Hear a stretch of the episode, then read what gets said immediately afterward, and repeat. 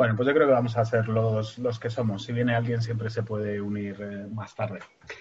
Eh, vamos a comentar hoy Sapiens, de Yuval Noah Harari, que es un profesor en la Universidad de, Jerusalén, que es especialista en historia militar medieval y, moderna. Em, a lo largo de su carrera ha publicado varios ensayos eh, sobre la historia del mundo, desde la aparición del hombre hasta, hasta el siglo XXI. Además, Harari da clases magistrales por todo el mundo y ha escrito para publicaciones como The Guardian, The Times, Nature, el Wall Street Journal, entre, entre otros.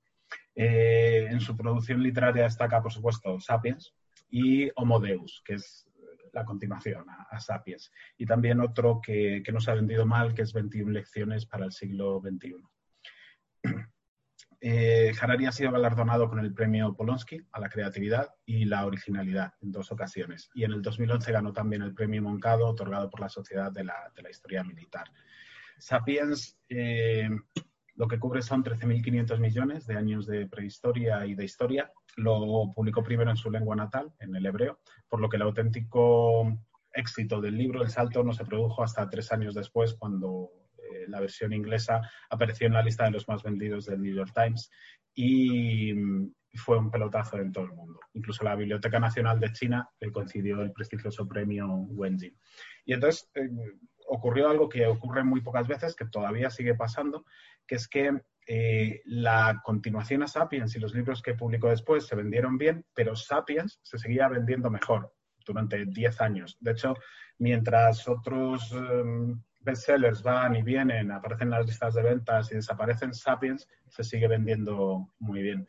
Y mm, lo estamos leyendo, de hecho, porque nos lo recomendaron continuamente en, las tertulias literarias un, montón de gente muy diversa. hay que leer Sapiens y hay que leer Sapiens. Entonces, pues, pues, lo hemos leído. Y a ver qué nos ha parecido a los que estamos aquí. Vamos a hacer una ronda como solemos hacer eh, para ver una primera impresión del libro. Podemos empezar, por ejemplo, contigo, Antonio. ¿Qué te ha parecido? Pues la verdad que tenía siempre, que llevaba ya tiempo, como habéis comentado, con la curiosidad por, leerme, por leerme el libro, ¿no? Pensé que iba a ser algo más divulgativo, ¿vale? Pero realmente yo lo entiendo más como un ensayo sobre, sobre la historia de la humanidad, que me parece tiene su, toque de divulgación, pero indudablemente el, el autor aporta teorías bastante plausibles, ¿vale? Y bueno, que en absoluto, en, algunos casos en absoluto hay que tomarlas como dogmáticas, ¿no? Pero sí que hay, hay, bastantes ideas interesantes que hacen reflexionar, otras que quizás sean bastante controvertidas, pero bueno, me parece una visión interesante, pero siempre recomiendo, y si alguien no ha leído mucho de historia, que intente leer algo, algo, algo más, ¿vale? Porque digamos que estar de acuerdo a pies juntillas con todo lo que Harari Harari sugiere, que yo en su, en su, mayoría pues me parece todo bastante plausible, pero estar de acuerdo en base a haber leído un solo libro, que de hecho ya te digo, no es, no es algo dogmático, sino que tiene una alta carga de, ensayo y entiendo que hay que verlo también con, con, cierta, con cierta prudencia. Aunque ya te digo, personalmente coincido con bastante de su, la mayoría de sus propuestas y bueno, pero bueno, conviene tener cierto, cierta capacidad de, de um, contraargumentar en cierto momento para, bueno, estar, digo, estoy de acuerdo, no estoy de acuerdo porque sé que hay algo diferente, pero sin embargo esta solución que me proporciona él, esta idea, me parece más indicada. Pero bueno, considero que es una lectura interesante. Tampoco es que me, haya entusiasmado, pero bueno, ahí está. Muy bien. Eh, Nuria, ¿qué te ha parecido el libro? Pues la verdad es que me ha encantado, estoy de acuerdo con Antonio en la mayor parte de las cosas. Hay ciertos detalles uy, esto no me acuerdo, pero me ha gustado mucho esa visión ¿Está resonando o me Sí, hay, hay algo de eco. Os voy a silenciar a ver si conseguimos localizar de dónde viene el eco. Por favor, Nuria, continúa a ver si se ha parado. Eh, pues eso, que hay cosas como de lo que yo entiendo un poquitín más, eh, por ejemplo, de la historia que dices, uy, esto no me cuadra. de algunas otras cosas lo mismo, pero en general lo que sé de historia eh, me cuadra con lo que ha dicho él y lo que me gusta mucho es que compare lo que es la política, la economía, los animales, eh, la agricultura, toda la vez, que lo case, cosa que la mayor parte de los libros es muy difícil de encontrar y sobre todo el que compare una, lo que ha pasado en unas épocas con lo que ha pasado en otras, para ver esa especie de similitudes y diferencias. A mí, la verdad, tengo que decir que no me ha gustado, sino que me está gustando. Me falta todavía el final, pero me está gustando muchísimo el libro, la verdad. Muy bien. Em, Susana, hola, ¿qué tal? ¿Te ha gustado el, libro? Sí, tienes el mute puesto, no sé si lo puedes quitar desde ahí. Ahora estoy. Eh, bueno, eh, yo estoy vestida de invierno porque la cuarentena me cogió en Argentina, así que, pero bueno, ya me voy para, para allá. Y bueno, me sirvió para leer este libro que mis hijos me habían regalado para Navidad y mm, no, no estoy muy, no, no me terminó de enganchar el libro. Me pareció eh, que para que no es filosófico, que no es histórico, que, o sea, es todo y es nada a la vez. Y no me, no me enganchó mucho y claro, es decir, yo no tengo tantos elementos para discutirle a, Arari, ¿no? Pero no, no me terminó de gustar el libro. Pero es porque engancha demasiadas cosas unas con otras y no terminas de saber eh, de qué está hablando. No sé, no, no, no me gustó, no me gustó. Pero reconozco que, que está muy bien. O sea, que, que es un libro que está muy bien para divulgación pero no me parece un libro que va a, superar 10 años más. No, no me parece. Me parece que es bestseller, que sí lo vamos a leer, perfecto, pero que no va a tener mucho recorrido. Mm, no sé si, si, eh, me ven, no sé. Sí, sí, estamos Si me escuchan, bueno. Eso es lo que a mí me pareció. No lo puedo discutir, pero hay algo, y lo he hablado con otras personas acá en Argentina, y me dicen, sí, sí, todo bien, pero hay algo que no encaja. O sea, no sabemos dónde está, pero hay algo que no, no tiene sustancia. O sea, no sé, es mi forma de verlo, nada más. Muy bien. Eh, Javi, ¿qué te ha parecido?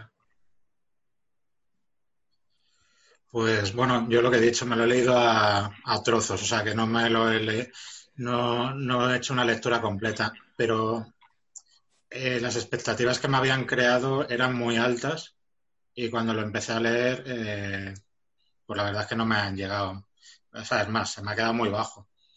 Eh, un poco con lo que decía Susana, es que empiezas a leer y empiezas a leer mucho, ¿sabes? Como un exceso de información que yo al final, sobre todo al principio, o sea, en la primera parte, es como que no la, de la prehistoria, toda esta historia, no la, o sea, te da como muchos insights y no, no lo acabas de, yo, no acababa de pillar todo, había veces que estaba perdido en qué teoría estaba, otras veces, no sé, a mí eso no me gustó. Y luego en la parte económica, que quizás es la que más me afecta, más controlo y eso, pues bueno, sí, me, le puedes seguir, pero tampoco te da nada, nada extraordinario, ¿sabes? Que no, no sé. Entonces, no, esa expectativa que me habían generado, que todo el mundo decía que era muy bueno, muy, que te llegaba muy bien, que pues a mí no. Y entonces, la verdad es que se me ha hecho muy tedioso, por eso he tenido que saltar trozos y se me hacía aburrido. Y, pero bueno, quería saber vuestra opinión. Muy bien. Laura, ¿a ti qué te ha parecido? Tienes el mute puesto.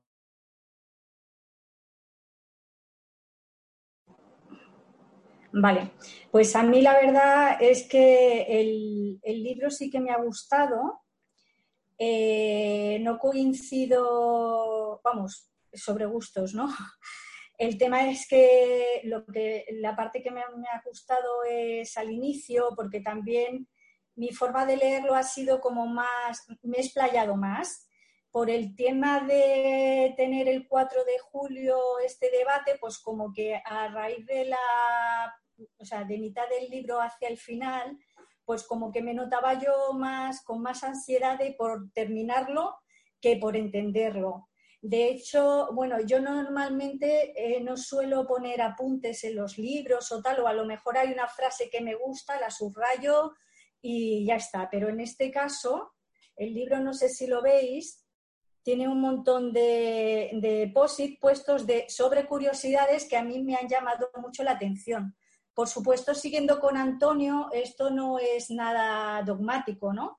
Pero sí que me ha gustado en el sentido de tantas pinceladas como ha dado eh, desde tiempos, mm, desde hace un montón, que ni siquiera nosotros hemos sido conscientes, hasta el día de hoy, pues la verdad que sí que me, en ese aspecto eh, me ha gustado por la cantidad de detalles, a pesar de no entrar mucho en, cada detalle, pero sí las pinceladas que ha ido dando sí que me ha podido hacer en mi cabeza, bueno, pues me he hecho algo, a lo mejor una idea que posiblemente no tenía antes de leer este libro. Entonces, en principio para mí ha sido positivo. Muy bien. Mo, ¿a ti qué te ha parecido? ¿Te ha gustado? sí, por las reacciones que tenía la gente antes que han leído antes, iba estaba un poco ocupada que se iba a presentar, no lo sé, el secreto del en el universo o algo rara porque la gente decía, ah, me alucinaba, me han cambiado la vida. Y al final em, estaba sorprendida por bien que no, que no era eso, que era más o menos la historia de los humanos realista. Y yo disfruté más la, la, primera mitad, la de la prehistoria, que más o menos sigue en un hilo y, no lo sé, disfruté como una cuenta. Luego la segunda mitad era más dispersa, va por ahí, por allá. Y sí, me, perdí un poquito, porque con el nivel de profundidad de los temas que no me interesa mucho, la economía y la industria, esto, no, sí, no me agachó mucho, pero está bien. Gracias. Em, Carmen, ¿a ti qué te ha parecido? Sapiens, ¿te ha gustado? Tienes el mute puesto también. ¿Ya, ¿Se me oye? Sí, te oímos. Vale. A ver, a mí me ha gustado en general bastante. Hay ideas muy novedosas que no tenía ni idea. digamos que le da un poco la vuelta a la historia, a muchas ideas de la historia. Otras ideas, mm, y yo creo que ahí está en parte su genio, tiene que ver con ideas que ya sabemos, pero que las dice tan claras, tan desmenuzadas, tan, tan divulgativas, que me parece que, mm, que no son tan originales, ¿no? Eh, pero, pero, bueno, hay ideas originales, pero hay otras que ya sabemos. Por ejemplo, voy a, voy a centrarme en la parte, porque me puedo centrar en muchas fases, pero sobre todo voy a centrar en la parte de la prehistoria, cuando dejamos lo biológico para ser seres humanos, cuando dejamos e, ese momento crucial, que a mí siempre me ha interesado, de hecho estando en Atapuerca y he leído bastante, em, en relación a que hay algo mm, donde aparece el lenguaje, ¿no? Y eso está, escrito, y aparecen los símbolos, y parece que descubre el tema de los símbolos. Ya, ya hay mucha gente que ha hablado de eso, pero lo dice tan clarito y tan asequible que parece que bueno, que no llega, ¿no? Hay otra cosa que me, encanta, que, había leído también sobre el descubrimiento del fuego, ¿no? donde a través del fuego, el, el, libro este de lo crudo y lo cocido, a través del fuego los humanos, los que ya somos humanos, podemos proyectar, diferente a los animales que, que, ya son instintos y, hay una repetición, y podemos hacer algo flexible. Y esa flexibilidad es lo que nos, nos hace como, como, como seres que planificamos, ¿no? Y que planificamos y que parece que a nivel biológico eso tuvo un, unas repercusiones en el sentido de, que, de que no tenemos que gastar tanto tiempo en comer, en como los monos que tardan horas y horas, el cerebro se cualificó, bueno, todo eso hay unos cambios increíbles. Y en, lo que más me gusta es en el tema que él dice como que, que los humanos nos podemos poner de acuerdo con un lenguaje en común, imaginado. Pero este lenguaje en común imaginado no es una cosa cualquiera, es, es un tema donde ahí se nos va la supervivencia. Está en, en Totem y Tabú, donde, donde de alguna manera hay un tótem al cual hay que respetar por autoridad, porque y, ahí se, hay una regla fundamental, que es impedir el, canibalismo. Él dice, parece como que, que, estamos, que nos pusimos de acuerdo en algo y que, bueno, pues, pues vale, pues esto, esto nos vale, creemos en ello y ya está, ¿no? A ver, se nos iba la vida, ¿no? Entonces, a través de eso se crea una sociedad y se crean unas reglas y, él lo dice tan clarito y tan bien, digo, pero si me está hablando de algo que a mí me resuena que he leído con otra gente, ¿no? Entonces, eh, esto, esto imaginado a él le da mucha, mucha importancia, le da importancia también a, a los rituales, al orden social, o sea, donde hay un, un tótem, como puede ser un dios, no sé qué, que se respeta y que todo y que salirse del y poner, salirse de ese de ese tabú es castigado porque se nos va la vida ahí, ¿no? Y yo creo que no es cualquier cosa, ¿no? Y, bueno, sobre biónica, lo que habla al final me parece alucinante, me lo he leído corriendo, me lo quiero leer despacito, eso de que de pronto podamos, y ahí la ciencia ficción que algunas veces habéis puesto, digo, pero a ver, que la ciencia ficción son seres que, de lo que tiene es del cuerpo, de la cabeza, del cerebro, del, ojo, de no sé qué, era otra persona, ¿no? Y, pero bueno, me, lo quiero volver a, me quiero leer las dos siguientes, me quiero leer despacio la última, en los últimos capítulos, pero en general me ha parecido, me ha parecido muy interesante, ¿no? Por lo que me ha hecho pensar también, ¿eh? Venga, gracias por ponerlo. Gracias a ti, Carmen. Eh, María, ¿qué te ha parecido? Hola a todos. Eh, bueno, eh, coincido con Antonio de que antes de empezar a leer el libro, bueno, uno tiene que pensar que pues debería investigar un poquillo de historia para saber si realmente tiene o no tiene razón en lo que están diciendo.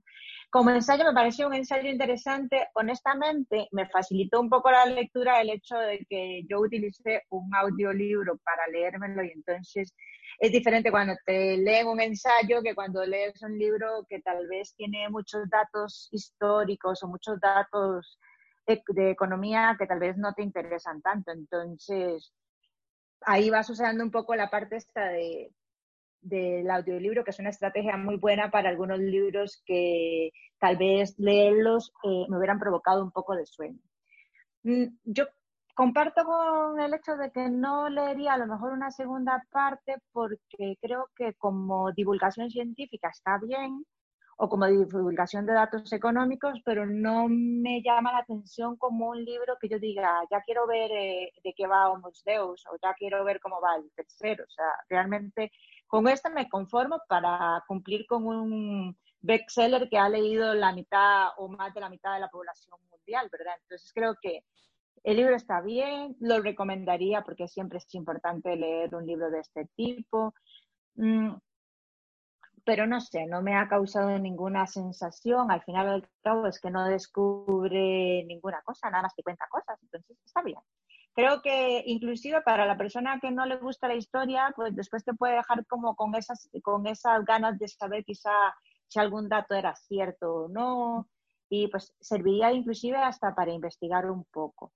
A mí algo que me llama la atención, que podría sacar al final del cabo, es que la, la xenofobia ha estado presente toda la vida desde el inicio de la humanidad, o sea que a veces la gente piensa de que hay conceptos que son novedosos en el mundo, pero realmente el hambre ha existido siempre, siempre la gente ha, ha, luchado el más fuerte contra el más débil, o sea que hay cosas que siempre han existido, entonces creo que es importante esto para la historia y más para los cambios que están habiendo ahora con la literatura o con el cine o con los mismos productos de alimentación que la gente quiere muchas veces que todo sea políticamente correcto. Con esto nos damos cuenta que hemos vivido siempre en un mundo con normalidades muy, muy diversas y así que deberíamos de comprender que la historia está para eso, para conocerla.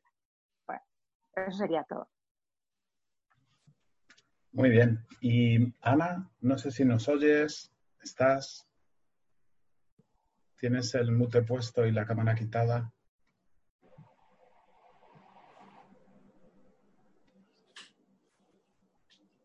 Bueno, debe ser que no, que no nos oye. Bueno, Ana, sí. Ana. No. Vale, pues eh, a mí sí que me, ha gustado. Me ha parecido que está muy bien escrito. El, estilo es, muy ligero, se hace muy, muy fácil de entender, muy fácil de seguir. Eh, lo he escuchado también en audiolibro, que quizá ayude, porque es al final una persona contándote, contándote la historia de la humanidad y siempre se hace más, más llevadero cuando, cuando alguien te lo está leyendo. Eh, pero el estilo en general, tan fácil de seguir y tan divulgativo, eh, me ha parecido muy bueno para, un ensayo, para un libro de estas características. Y no me extraña que, guste a tanta gente o que, que, se venda tanto precisamente por eso, por, la forma sencilla como para un niño de cinco años con, con la que está escrita. Em, me esperaba mucho más, eso sí, después de tantas recomendaciones, tanta gente diciendo, bueno, esto es, es, una obra impactante que cambia tu visión del mundo porque te aporta datos y te hace ver las cosas de, con otra perspectiva, nuestra historia y demás. Bueno, al fin y al cabo, yo creo que prácticamente todo lo que cuenta, sobre todo lo que es más conocido con anterioridad, no, no lo que es su especulación o sus elucubraciones, Em, son bastante básicas en muchos sentidos. O sea, la construcción social de la realidad, eh, cómo inventamos el dinero, los contratos, los derechos humanos, nuestro sistema económico, todo eso es, algo que la sociología conoce desde hace muchísimas décadas. La forma en que lo explica es tan básica, tan sencilla, que, llega eh, con mucha facilidad y ayuda a verlo con, más facilidad. Em, recalcar del libro lo, importante que es que podemos construir como sociedad, como seres humanos, el mundo que queramos. Que no hay nada que sea escrito, natural o que tenga que ser per se, salvo unas cosas muy básicas y muy, muy, muy concretas. Pero nuestra sociedad, nuestra cultura, nuestro sistema económico, etcétera, lo decidimos nosotros, los humanos, nuestras sociedades, nuestras culturas. Y si queremos que el mundo se organice de una determinada manera, creer en una serie de cosas, o, en otras distintas, pues lo, podemos hacer sin, sin, que haya algo que pueda impedirlo. Em, creo que al final del libro se le va un poco con, la idea de que el hombre puede mutar y va a cambiar y nos vamos a cambiar a nosotros mismos en los próximos mil años. Bueno, puede ser, puede que no, pero ahí ya sí que entramos en el, en el terreno de la teoría. Y luego hay unos puntos clave de los que hablaré más tarde, pero en general sí que me ha parecido un buen libro de, divulgación. Y estoy viendo ahora, Hilario, no sé si te he dado paso para hablar o se me ha olvidado. Pues no, pero tampoco pasa nada. Ah, perdón. ningún, interés en que, bueno, especial quiero decir, en, pero bueno, ya me lo das, eh, también lo digo. Y es que básicamente también es cierto que, casi no voy a aportar nada más. A, mí me ha parecido, como tú bien decías, un libro muy interesante de leer. No creo que su interés sea presentar ninguna gran novedad histórica, pero la reflexión que hace sobre la historia a mí me ha dado que pensar, ¿no? Eh, que muchas cosas son bastante obvias, pero reparar en obviedades es algo muy saludable, ¿no? Y, luego, sobre todo, yo destacaría que me parece un libro, independientemente de que esté de acuerdo o no, pero tiene un sentido común aplastante. Y lo bien que argumenta y, lo expresa, pues a mí me, me está pareciendo una, me ha parecido una lectura estupenda. Muy bien, sí, de hecho argumenta también y lo explica como, como, pues eso, como ah, Ángeles. Pues estoy hoy despistado. Ángeles, por favor. Bueno, pues a mí me ha encantado, lo he disfrutado. No sabía que era un bestseller, solo sé que lo recomendaste y estaba puesto, me hice con él. y la verdad que lo he disfrutado. La visión que tiene de la historia, cómo lo cuenta en plan sencillo, la revolución cognitiva, la agrícola o las ideas que te da como que el hombre fue más feliz en, la prehistoria que, que la revolución agrícola, estas ideas que, que, suelta y tal. Pues yo lo veo con muchas muchas miguitas por ahí y bueno, pues me ha gustado y muchas gracias por ponerlo. Y ya está. Muy bien. No hay nadie más que se me haya olvidado, ¿verdad?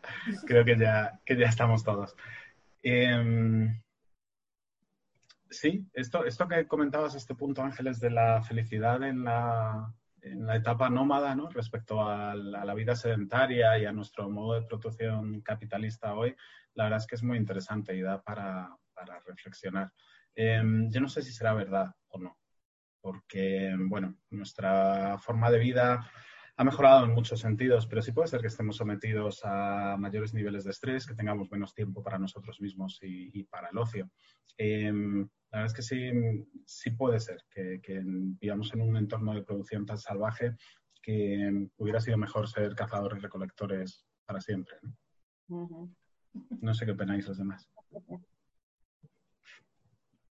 Yo la verdad es que creo que no lo podemos saber, pero lo que sí está claro es que hubiese si viésemos como, como cazadores recolectores, habría muchas posibilidades de que la humanidad hubiese desaparecido, igual que han desaparecido los de otras especies humanas, ya que de hecho ha habido ciertos momentos en la historia en que el Homo sapiens ha estado a punto de desaparecer durante la época de los de anterior al neolítico. Entonces, estamos aquí, lo cual ya es mejor que la haber desaparecido. Y es que ventaja que tiene, todo tiene ventajas y desventajas. No se puede decir que aquello es mejor y esto es peor. Nosotros ahora en general eh, vivimos bastante tiempo respecto a lo que es eh, el neolítico, por ejemplo, pero vivimos más o menos lo mismo que vivían anteriormente los cazadores, recolectores y cazadores, siempre y cuando no les matas alguna bestia. Que eso si venía una serpiente, si venía cualquier animal que fuese un, un depredador, estábamos totalmente inmensos.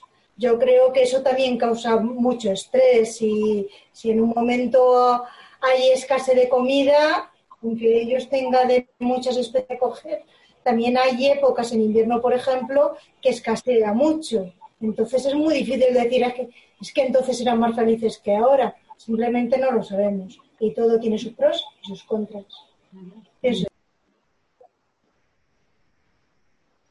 Yo creo que la verdad eh, el tema es que en relación a los cazadores recolectores, o sea, se toma como referencia que son nómadas, que efectivamente si hay escasez de alimentos se mueven a otro sitio y tal.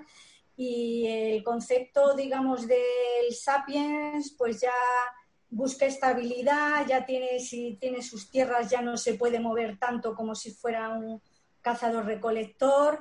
Y, y, la verdad, pues eh, en el concepto de felicidad, no sé quién sería más feliz, si los cazadores recolectores, nosotros o, todo a lo largo de la historia, los neandertales y todo. Eh, sí que me ha parecido bastante factible en el sentido de que cada uno piense eh, la situación que cada uno tenía en su momento y cada uno tenemos. No sé si me oís porque se me acaba de quedar esto en negro. Sí, te oímos. Ah, vale, perdón. Pues el, el tema era ese, que yo creo que, que, claro, la libertad, por así decirlo, que disponen los cazadores recolectores, que tenían todo, entre comillas, a su mano y tal, pues obviamente nosotros no tenemos esa libertad de, de elegir en el sentido de arraso con todo y cambio mi modo de vida, me cambio de sitio si es lo que veo que algo no me gusta y, para poder mejorar ¿no? en concreto. Esa es mi opinión. A mí me, lo que me llama la atención eh, cuando leí este, este tema es precisamente su ausencia, ¿eh? el tema de la felicidad actualmente, ¿no? Que si hablamos de la felicidad nos parece un tanto naif. Eh, y sin embargo, curiosamente, pues hace poquito, hace unas semanas, leí otro ensayo histórico muy diferente, ¿no? muy sesudo del señor Artola, que ha muerto hace poco, y, y sobre el siglo XIX en España. Y bueno, hacía menciones, por ejemplo, a que la Constitución de Cádiz de 1812 pues hace mención como un objetivo eh, en su fundamental a la felicidad del pueblo. ¿no? En, la, en la Constitución de los Estados Unidos eso aparece también y es algo que en el siglo XVIII y en la Ilustración eso era un tema central, el aspirar a la felicidad del ser humano aquí yo creo que eso no se plantea ya hoy en día, ¿no? Eh, y, me llamó poderosamente la atención cuando lo leí. Digo, pues es que este debate no existe hoy en día. Estuvo muy presente en determinados momentos y era un objetivo de la humanidad y del individuo, pero hoy no. Hoy no sé cuál es nuestro objetivo, si es eh, producir, si es consumir, si es sobrevivir, mm, no lo sé. A mí me llamó la atención en, en este sentido en concreto.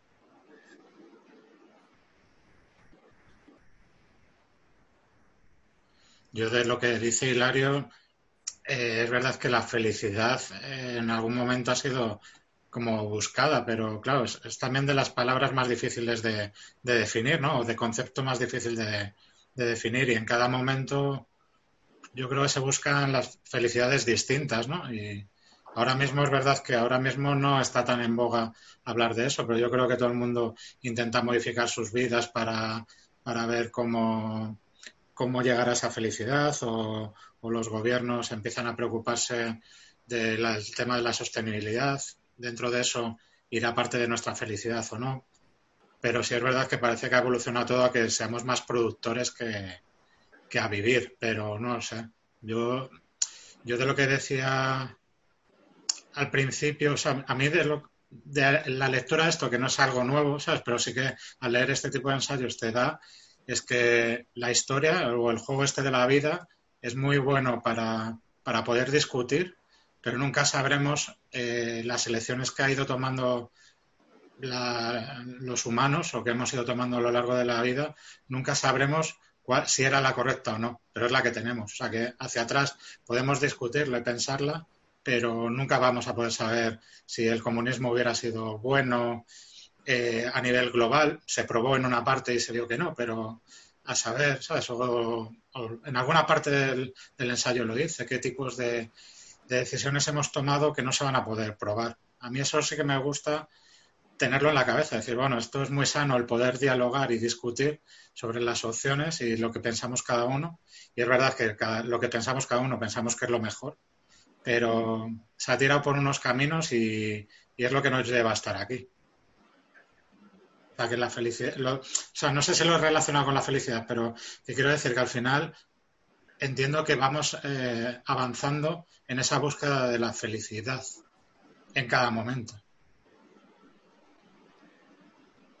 Sí, Harari es que lo, parece que lo tiene muy claro. Cuando habla del tema en el libro, en el cambio de cazadores, recolectores a nómadas, porque menciona cosas como que eh, trabajaban menos, que el trabajo era mejor, que eran más higiénicos incluso, porque no estaban hacendados en el mismo sitio continuamente, que eran más igualitarios, tenían más salud, mientras que con el cambio a la agricultura de repente pasas a una sociedad estratificada, donde existe la explotación, donde hay desigualdad y donde además, yo no sé si lo sugiere Harari o me lo estoy imaginando yo ahora, pero viene a decir un poco que podría ser el, germen del patriarcado, ¿no? O sea, por un lado tiene todo lo que es bueno en, los cazadores recolectores y, a, la vida sedentaria le, ofrece todo lo que podríamos considerar bueno o, deseable.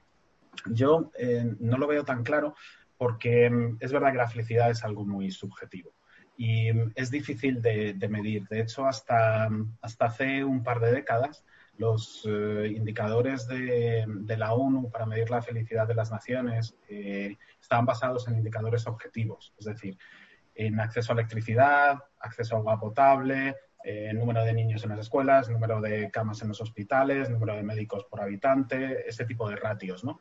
Pero eh, desde hace tiempo se ha venido cambiando cómo se mide la felicidad y lo que se hace es preguntar directamente a la población, oye, ¿tú eres feliz? Y entonces ellos contestan. Y resulta que en lugares donde en principio no tienen nada, comparado con lo que nosotros diríamos decir tenerlo todo, eh, son más felices que en, países donde se supone que están, eh, que, bueno, donde hay mucha más riqueza. ¿no? Entonces, eh, claro, es, muy difícil definir qué es el camino a la, felicidad. Y los estudios que se han hecho no, son concluyentes, pero nos pueden dar alguna pista.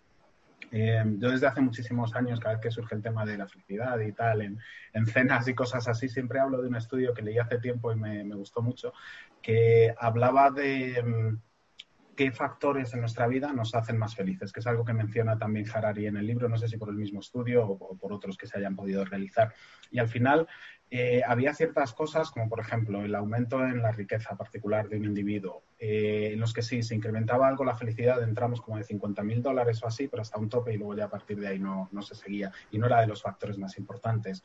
Cosas como la educación, como el, la apariencia física incluso, eh, etcétera, tenían algún tipo de impacto en, en los individuos, pero no era lo más radical para definir si un individuo era feliz o no.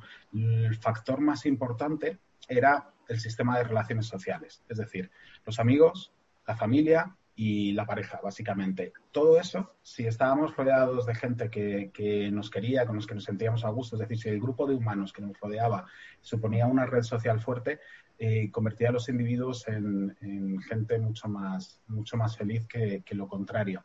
Y hay otro estudio independiente a ese eh, que realizó una, una, mujer, una investigadora italiana que estuvo, bueno, estudiando diferentes tribus y diferentes civilizaciones, por decirlo así, pero visitando físicamente y hablando con, con los individuos en pueblos y demás, y llegó a la conclusión de que las, las sociedades donde los uh, sistemas sociales eran más fuertes, donde los vínculos con otros seres humanos eran más, más intensos, eh, no solo afectaba a la felicidad, sino también a la longevidad. La gente vivía más cuando las, las relaciones sociales eran más, más fuertes. Y entonces, eh, bueno, pues eh, cuando hablamos de felicidad y se evolucionamos para ser más felices o no, igual resulta que en distintos sistemas económicos, en distintas formas de organización social, en diferentes estratificaciones y tal, se puede ser feliz siempre que tengamos algunos factores básicos como humanos, como por ejemplo un sistema de, social fuerte. Eh, claro, es que es difícil de saber.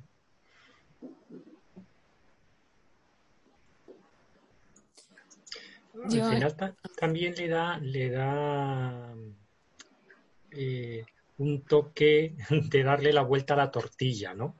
Eh, eh, quiero decir que siempre se ha supuesto que la civilización es progreso no solo material, sino un progreso en las condiciones de bienestar y, de mejora en todos los ámbitos, ¿no? Y aquí lo que nos di, la conclusión que él saca, que como bien apuntabas, es que es más que dudoso. ¿Quién sabe realmente si eran felices? Probablemente ocurriera como hoy en día, que los había felices y los había muy infelices, ¿no? Eh, pero que, que, hacer una aseveración de ese tipo me parece, pues eso, mm, echar los dados, ¿eh? porque, porque habría de todo pero sí que creo que en ese sentido, bueno, pues es un poco retador, ¿no? Da la vuelta a lo que probablemente pensamos y ha sido la línea de pensamiento general. No, no, no. Aquí casi piensa un poco, presenta aquello de Rousseau del buen salvaje, ¿no? y también de la felicidad en, con lo mínimo. Bueno, mm, es una, yo creo, vamos, creo no, estoy convencido que eso es una opinión, claro, no hay forma de estarlo. La verdad es que yo creo que el autor no es muy original. Yo todas estas cosas que he leído en el libro las he leído, las he oído y hay documentales, hay gente que hace la comida en la dieta, no me acuerdo muy bien cómo se llama, pero la dieta precisamente de los cazadores recolectores y decían que eran los mejores, gente que se ha ido a intentar vivir un poco como antaño sobre países como Estados Unidos pero yo creo que lo que hace es una recopilación de una serie de, teorías o propuestas que van en ese sentido. La verdad es que no he leído nada en el libro que pueda decir esto es nuevo, no lo he escuchado jamás. a mí la verdad es que me ha gustado por esa recopilación global que hace de todo, que me parece muy interesante como para refrescarte las ideas y, y no sé, que viene bien de vez en cuando el detenerte y decir, mira, esta es nuestra historia. Pero yo la verdad que así algo original a este señor no, no le he visto en sí. Y son, pero vamos, que sus teorías, la mayor parte de ellas, las, tiene muchísima gente en el mundo hoy en día. Yo la verdad que comparto muchas de ellas, no todas. La paleodieta es lo que, lo que mencionabas, ¿verdad? Que comen carne de caza y frutos de, recolección, básicamente. Al, hilo de esto me está acordando, me, salgo un poco del tema, ahora volvemos, pero un día hablando de dietas con una compañera de trabajo, que es la dieta Atkins, que era de proteínica y la paleodieta y demás, cuando digo, ah, también están los de la paleodieta, que comen lo que los cazadores recolectores, me dice, ah, yo no, no creo en eso. Digo, ah, ¿no crees en la paleodieta? Dice, no, no creo en la prehistoria. Digo, ¿cómo no vas a creer en la prehistoria alma, alma cándida? ¿Cómo, ¿Cómo es eso? Dice, no, es que como no aparece en la Biblia, no creo que existiera. Y desde esto de ahí se acaba la conversación, en, el momento. Esto una chica joven en España hace, hace nada, hace 10 años.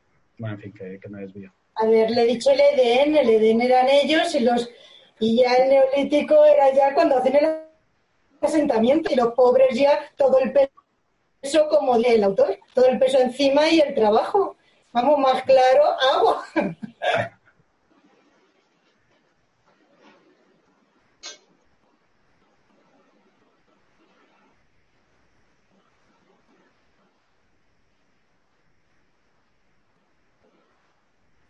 Yo a favor, como ha dicho Nuria, de, la obra, o sea, creo que lo bueno que tiene es que va recopilando muchas teorías. O sea, que es lo mismo para, para escucharlas. A ver, no sé, quizá esto me ha venido ahora, pero quizá si eres una persona que has estado más o menos interesado en esto de alguna manera, o eres un poco curioso, te van sonando, ¿sabes? Pero si quizá no, no has tenido esta afición o no, por lo que sea, no se te ha ido quedando estas historias, pues es un buen compendio de teorías y que te llevan a lo largo de mucho tiempo. Por eso también es tan extenso el, libro, porque es que te cuentan muchas teorías en muchas épocas de los años y muy distintas.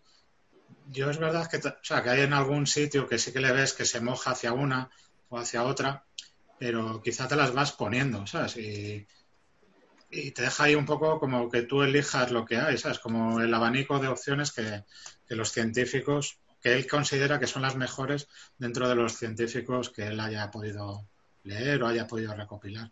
Con lo cual eso es un, es un punto a su favor para no tenerte que leer 10.000 libros y, ir sacando tú las, las conclusiones o resumiéndolas.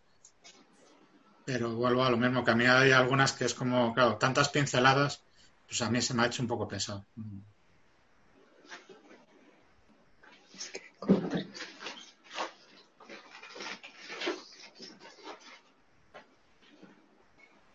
¿Hay alguna parte que os haya resultado de la dicha, algo que os haya resultado así extraño?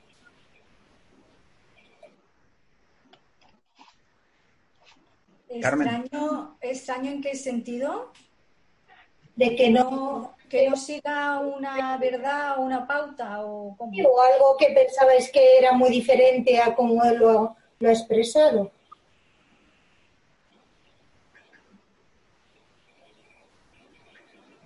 No, para mí todo encaja bastante. Luego el autor tiene su propia perspectiva y, no es totalmente imparcial, eh, ni siquiera cuando lo pretende. Por ejemplo, eh, yo lo he visto muy a favor de la economía de mercado, que no digo que esté bien ni mal, pero señala alguna crítica al mercado que inmediatamente eh, contrarresta y ahí se queda la cosa, mientras que otros sistemas económicos prácticamente ni los menciona o los menciona para, indicar lo, malos que son. Pero más allá de eso, yo creo que sí que está bastante balanceado. Lo que pasa es que es muy difícil porque argumenta también, dice las cosas con tanto peso como de sentido común, que parece que es que está hablando con mucha lógica, que te mete dentro de, su narrativa, dentro de su discurso. Entonces lo ves desde tu perspectiva y todo te parece natural y lógico mientras lo estás leyendo. Tienes que salir del libro, pararte a pensar cinco minutos, contrastar con otras cosas que sabes para decir, bueno, pues puede a lo mejor que este hombre esté metiendo aquí su, opinión personal, porque si no, la, la propia narración del libro te lleva a creer lo que, lo que dice y más cuando coincide con cosas que a lo mejor tú ya estabas de acuerdo antes. Por ejemplo, temas del, maltrato animal, del ganado domesticado, temas de eh, bueno, la cooperación entre humanos basado en, en, en, realidades ficticias que nosotros creamos. Quizá lo que más me puede haber sorprendido a mí, que en realidad no tanto porque es una evolución del lenguaje como humanos, es el, el chismorreo de contarnos cosas unos a otros, que además le da una importancia tan vital que dices, bueno, pues, pues, será que hay un consenso científico al respecto, ¿no?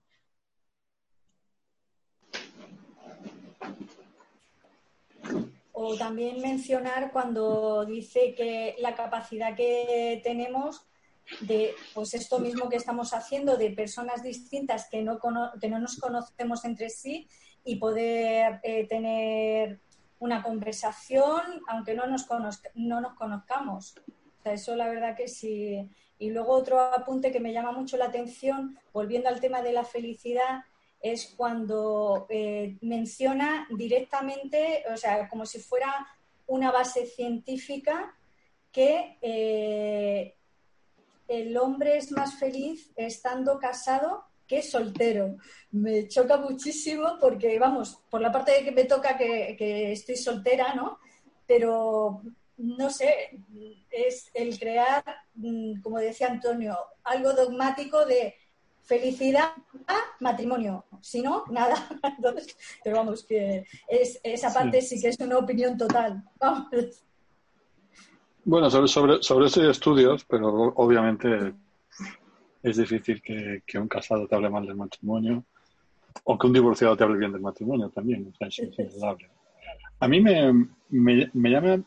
La parte que quizás más me ha interesado es la parte que me genera más controversia a nivel personal, que es la primera mitad del libro, ¿no? Por ejemplo, como, como habéis comentado ya, el tema de que, de que indique que el desarrollo de, del lenguaje se, fomentó principalmente por esa, él lo llama directamente cotilleo, ¿vale? Me parece en exceso forzado darle tanto peso a eso, que indudablemente, por supuesto que lo tuvo, ¿no? Pero me parece bastante, bastante complejo de, de, justificar, sobre todo porque, bueno, he sabido que diferentes lenguajes en diferentes partes del mundo evolucionaron de manera y a ritmos diferentes, ¿no? Entonces, como que no se puede... El libro generaliza demasiadas veces y tanta generalización, sobre todo en la primera parte del libro, donde obviamente son grupos humanos aislados, es bastante, hay que tomarlo como con mucha pinza. La otra parte que pienso que genera tremenda controversia es el hecho de que la agricultura mm, esclavizó o domesticó al hombre, frenando su, su evolución. Me ha parecido un concepto muy interesante, ¿vale? Porque sí que es cierto, sí que es cierto que me llama la atención que diga eso con tanta fuerza, pero que sin embargo no entre en profundidad a definir los verdaderos motivos por el que el hombre... Él, lanza teorías, diversas teorías, pero no se define por una. ¿vale? Los motivos que llevaron al hombre a, definirse por la agricultura. solamente habla del efecto de que el hombre tomara la agricultura, pero no, no habla de qué causó que el hombre, vamos, no lo habla de forma directa, habla de diferentes, diferentes versiones. A mí eso sí que, sí que me parece controvertido. Luego me llama la atención en la segunda parte del libro que, eh, que no mencione, como ha comentado Adrián, determinados sistemas económicos y políticos. ¿no? no hay ninguna mención más que muy ligera al comunismo, por ejemplo.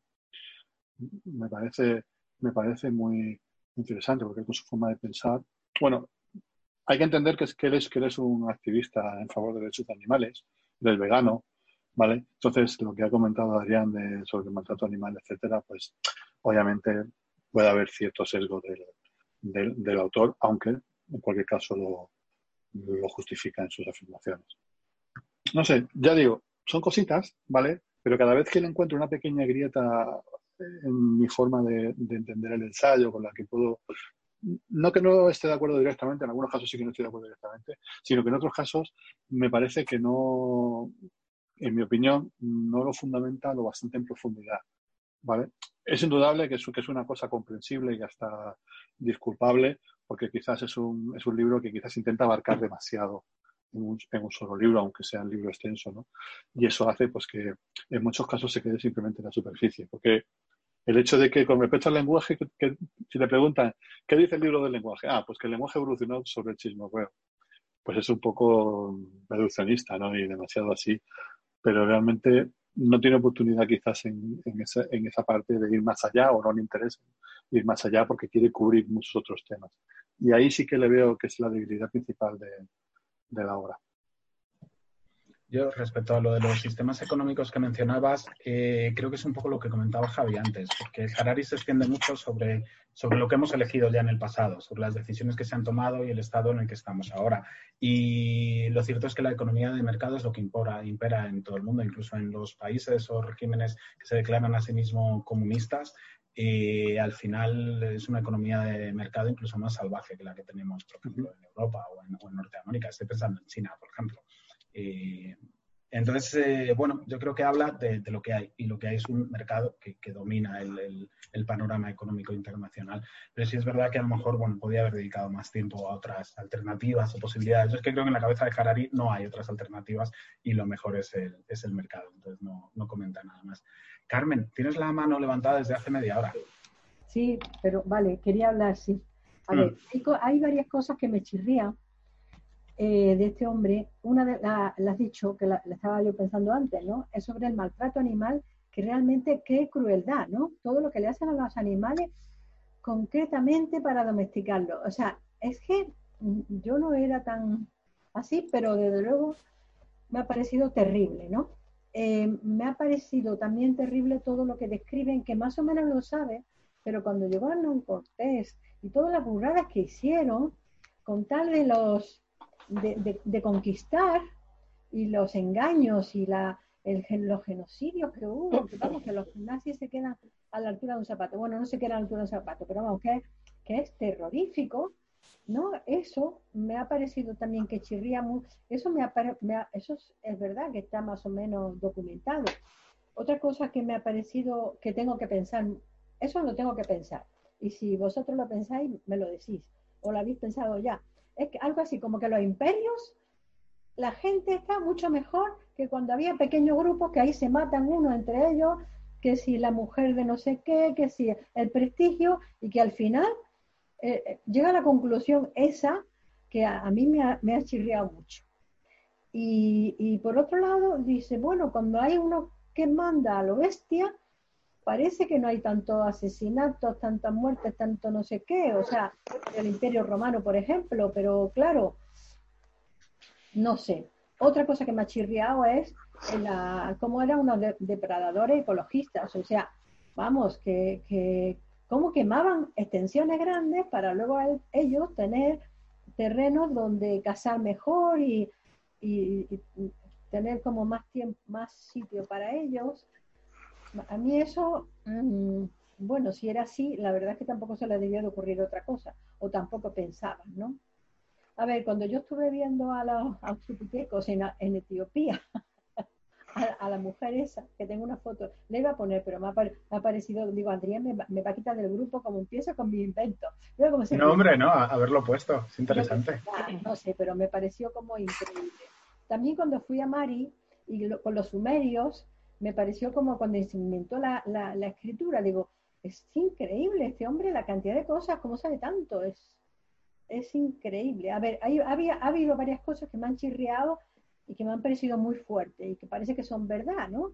Por ejemplo, lo de los animales está claro, lo que hicieron en América también, lo que hicieron otros imperios. Me cabe la duda, por favor, decirme lo que es mejor, un imperio o pequeñas tribus. a ver, yo, yo, yo estoy a favor de las tribus. ¿Qué quieres que? Por, mucho que nos matemos entre nosotros, pero que venga uno que no conoces. A mí me parece cuando dice los chismorreos, no habla de chismorreo, habla de mitos, los mitos de los dioses. O sea, el siguiente es hablar entre nosotros que podemos, no sé si lo dice, pero mmm, yo creo entre sacar que en realidad está hablando un, poco de, de, unas creencias en común que no son fantasía. Él habla como de...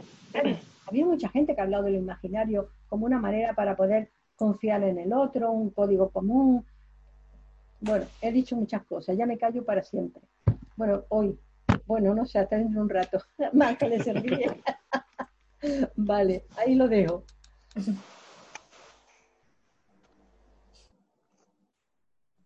Eh, yo el autor es que escoge lo que, o sea, él tiene unas ideas y realmente de la historia que como él bien dice, eh, tú puedes escoger de lo que quieres para apoyar tus ideas y creo que él hace eso muchísimo en este libro que, y a mí me ha encantado, pero siempre con la reserva de que eh, aunque parece que te está dando muchos diferentes puntos de vista, él te llevando, como bien decía antes Adrián, a su punto de vista, escogiendo aquello que a él le interesa.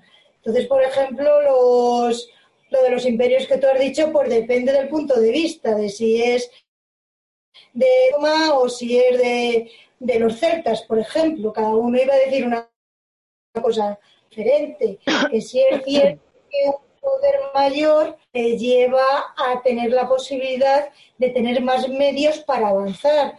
Tú si estás en una tribu es muy difícil que pueda haber que puedas hacer un laboratorio, puedes hacer una serie, tener una, unas personas totalmente apartadas para hacer eh, una investigación que en principio igual no va a ser, no, no te va a dar ningún producto inmediato. Un medio que tiene tantísima gente, tiene tantos medios, es más fácil el tener a esas personas apartadas y darle esos medios en un momento dado. Pero eso depende de lo que uno busque en esta vida. ¿Qué buscamos? ¿El tener muchos coches, muchos edificios o buscamos felicidad? Sea lo que sea para cada uno esa felicidad. Yo creo que eso es muy difícil de responder. ¿Qué es lo mejor? Si es el imperio o es la tribu. En la tribu, por ejemplo, yo siempre lo he dicho, yo, a mí no me gustaría vivir en un pueblo porque en un pueblo a lo mejor encontrar gente que le guste mi mismo tipo de lectura, que le guste hablar en inglés, no lo encuentro. En un sitio grande, aquí por ejemplo, que podríamos estar gente de todo el mundo, se puede encontrar, en Madrid se puede encontrar. Esas son las ventajas de, lo que es el mayor. Imaginaros en una tribu, como no encuentres a alguien como lo llevas, claro, si en la tribu, por ejemplo, no están en contra de las personas homosexuales y tú eres homosexual, estás perdido. En un imperio vas a encontrar otra gente homosexuales, por ejemplo. Y como eso me refiero en cualquier otra faceta de la vida. Pros y, contras en todo.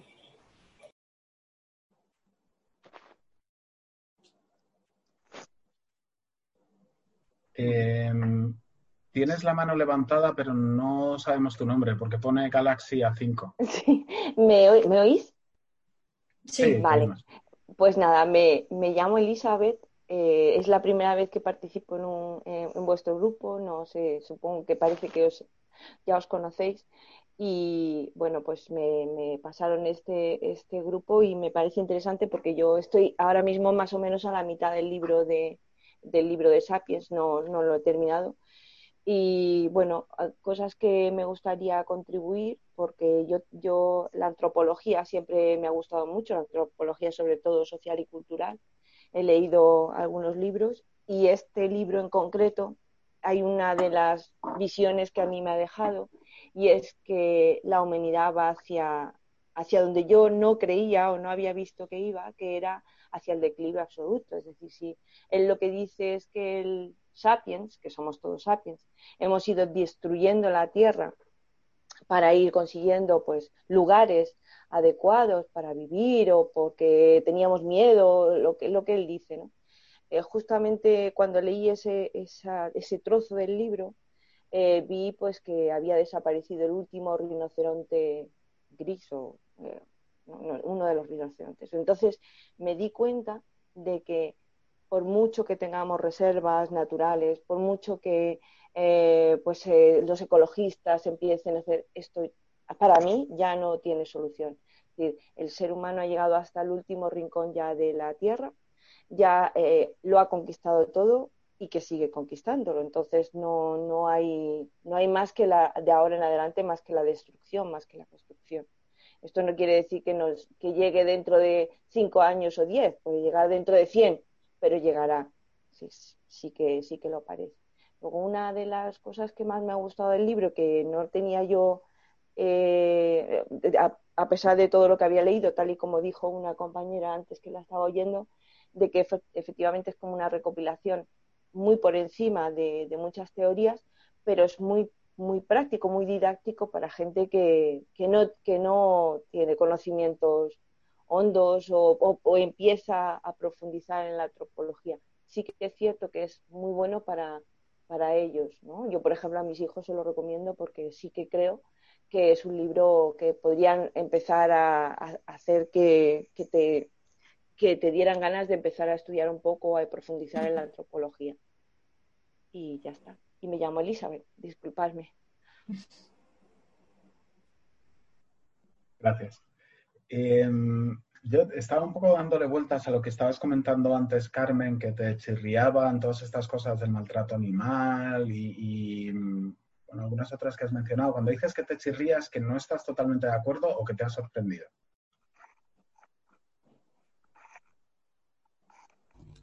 Que me ha sorprendido. O sea, me ha, me ha parecido terrorífico. El verlo escrito me ha conmovido mucho. Me ha parecido terrible, ¿no?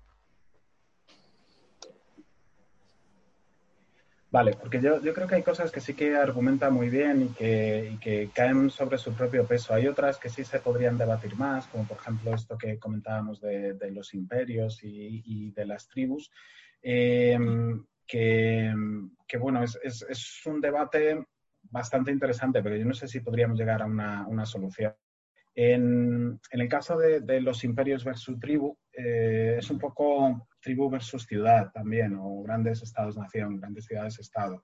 Em, lo cierto es que en la historia de la evolución, cuando em, en una tribu veíamos a alguien que no era de nuestro clan, que no era de nuestra tribu, tribu era por definición un enemigo era alguien a quien no conocíamos, de los que teníamos que tener cuidado, de que muy probablemente viniera a quitarnos los recursos o, hacernos la guerra.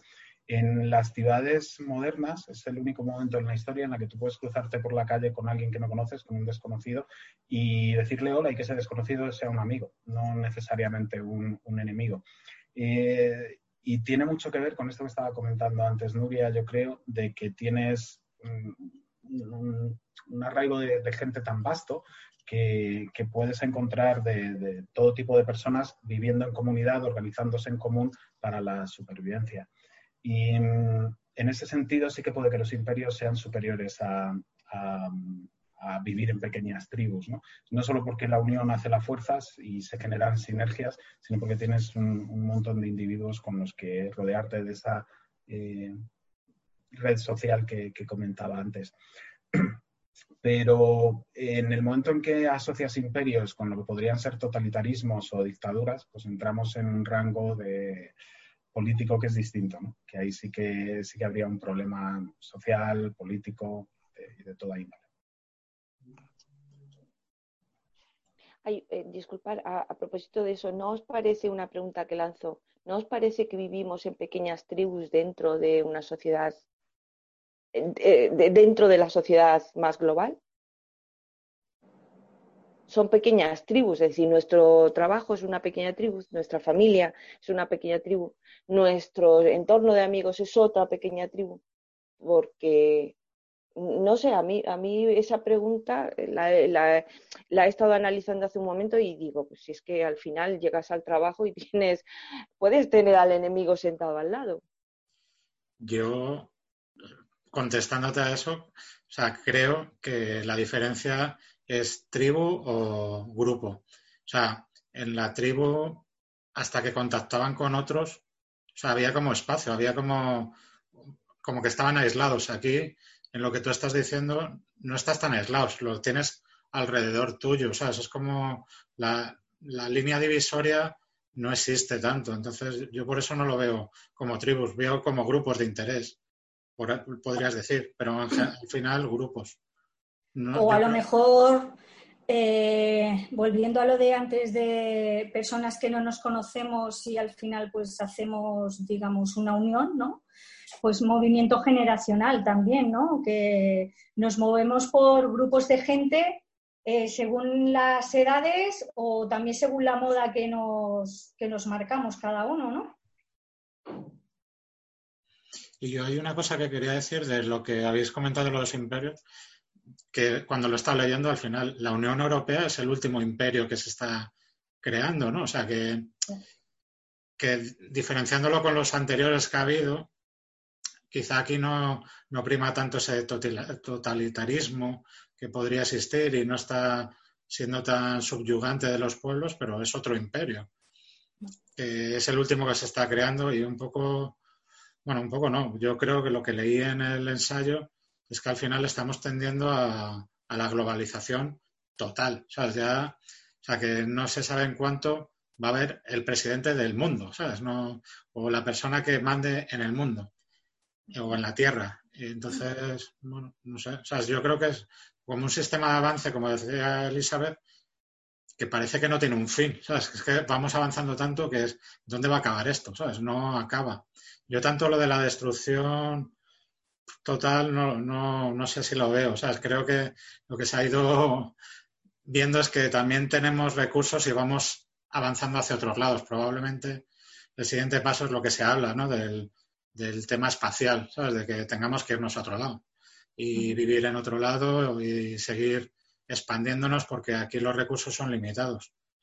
Pero no sé, bueno, yo quizás no quiero ver ese, ese final tan dramático, pero, pero sí, o sea, seguimos avanzando y nos vamos comiendo todo lo que, lo que nos va pillando por delante. Entonces, pero también creo que ahora es a contraposición de lo que ha venido pasando en la historia anterior, ahora está habiendo un movimiento en el que empieza a predominar esa idea de, oye, que, que esto no, no puede seguir así, hay que ponerle un control a esto con los temas de la sostenibilidad ahora tan de moda en la economía o en las sociedades en general creo que es un movimiento que, como decía Adrián, si las, sociedades son lo que queremos, los humanos. No. Entonces, si, si al final hay mucha gente que quiere esa sostenibilidad o estas nuevas ideas, pues se llegarán a implantar. ¿Sabes? Yo lo veo desde un punto de vista económico, porque es mi sector, y cada vez lo veo más. Cada vez hay mucha más tendencia a que predomine la sostenibilidad en las empresas, esa preocupación por, por cuidar el medio ambiente, por cuidar a los empleados, que estamos muy lejos de lo que probablemente mucha gente quiere, pero que cada vez se va viendo más. Entonces yo creo que será el siguiente paso en amoldar lo que queremos a los recursos que tenemos, si nos damos cuenta de, de ellos.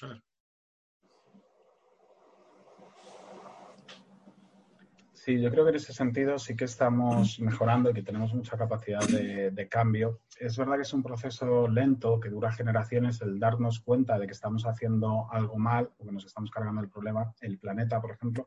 Muchas veces porque no tenemos evidencia científica y para cuando la tenemos ya el sistema está instalado y el daño está, está hecho. Hay voces, por ejemplo, ahora mismo que dicen que hemos superado un punto de no, de no retorno, un punto de no retorno. Eh, punto de inflexión. Es decir, que incluso si ahora lo hiciéramos todo bien en temas de cambio climático y de protección del medio ambiente y dejáramos de contaminar, el daño es tan irreversible con el deshielo de los polos y demás que ya no hay nada que hacer. Y entonces la única solución sería, sí, eh, no sé si será verdad o no. Eh, prefiero creer que todavía podemos eh, cambiar las cosas y conservar el planeta, porque es que si no, la opción que nos queda es el, ser humano como plaga por todo el universo, expandiendo planetas y comiéndonos los recursos de, donde vayamos. Pero sí creo que hay un futuro más sostenible que si decidimos crear esa imaginación forzada de cómo deben ser las cosas en la que todos estemos de acuerdo y empezar a ser más sostenibles y responsables con, el planeta, pues quizá podamos eh, encontrar un modelo económico que sea lo suficientemente responsable como para que los humanos podamos vivir eh, felices. ¿no? Eres muy optimista, Adrián. Creo que, ya hemos pasado el punto de inflexión. Y además es que se, se ve. Es decir, ha llegado Bolsonaro y ha dicho a ver, Europa, vosotros eh, eh, quitasteis todos vuestros bosques, porque ahora no me, no me, dejáis quitarlo a mí si económicamente es rentable para mí? viene un loco de esos y acaba con, el Amazonas y punto. No, hay nada a nivel global que pueda detener a una persona así, a una persona, a un Estado. No hay nada, no tenemos ningún mecanismo para proteger lo que es de todos. Aunque realmente eh, Bolsonaro tenía razón, no es de todos, es suyo, es de Brasil. Y por tanto, lo mismo que nosotros explotamos, en Europa se explotó todos los bosques, ¿por qué no lo van a hacer los brasileños? ¿no? Yo creo que en, ese sentido somos globales para unas cosas e individuales para otras. Somos globales para las pandemias, somos globales para la comunicación, somos globales para el intercambio económico, somos globales para el intercambio eh, de personas, de, mano de obra, pero no somos globales para defender lo que, lo que es de todos. En eso no hemos avanzado nada. Es decir, no somos globales para defender los derechos de la mujer en, las zonas donde se están em, explotadas, no somos globales para defender la naturaleza, no somos globales para defender a los animales. Eso es lo que no nadie se pone de acuerdo y creo que nadie se va a poner de acuerdo. Por eso digo yo que hemos pasado el límite, porque no, eso, ese punto no, no lo vamos a lograr. Ahí, ya ahí tomo algo que ha dicho Adrián, que es que los cambios no son de hoy para mañana, ¿sabes? Que, que tristemente es así, que no son de hoy para mañana, pero si echas la vista atrás, la globalización no viene de, de hace 500 años viene, o sea, la estamos viendo más palpable en los últimos 100, 200 años. No, sabes que probablemente ahora a mucha gente nos gustaría que otras cosas cambiaran, sí, pero que al final yo creo que es ese deseo de todo el mundo el que lleva a que cambien. No, y que no es inmediato, tristemente. O sea, que eh, estos libros o estos ensayos lo que te hacen reflexionar es en eso, ¿sabes? En el, en el corto plazo tuyo, que es infinitamente cortísimo en lo que es la vida de la historia, ¿sabes? Claro, a mí hay un ejemplo que, post, que pone en el libro que, me lo resume bastante. Es como, como Ricardo Corazón de León le hieren en un hombro con una flecha y, y, muere en dos semanas.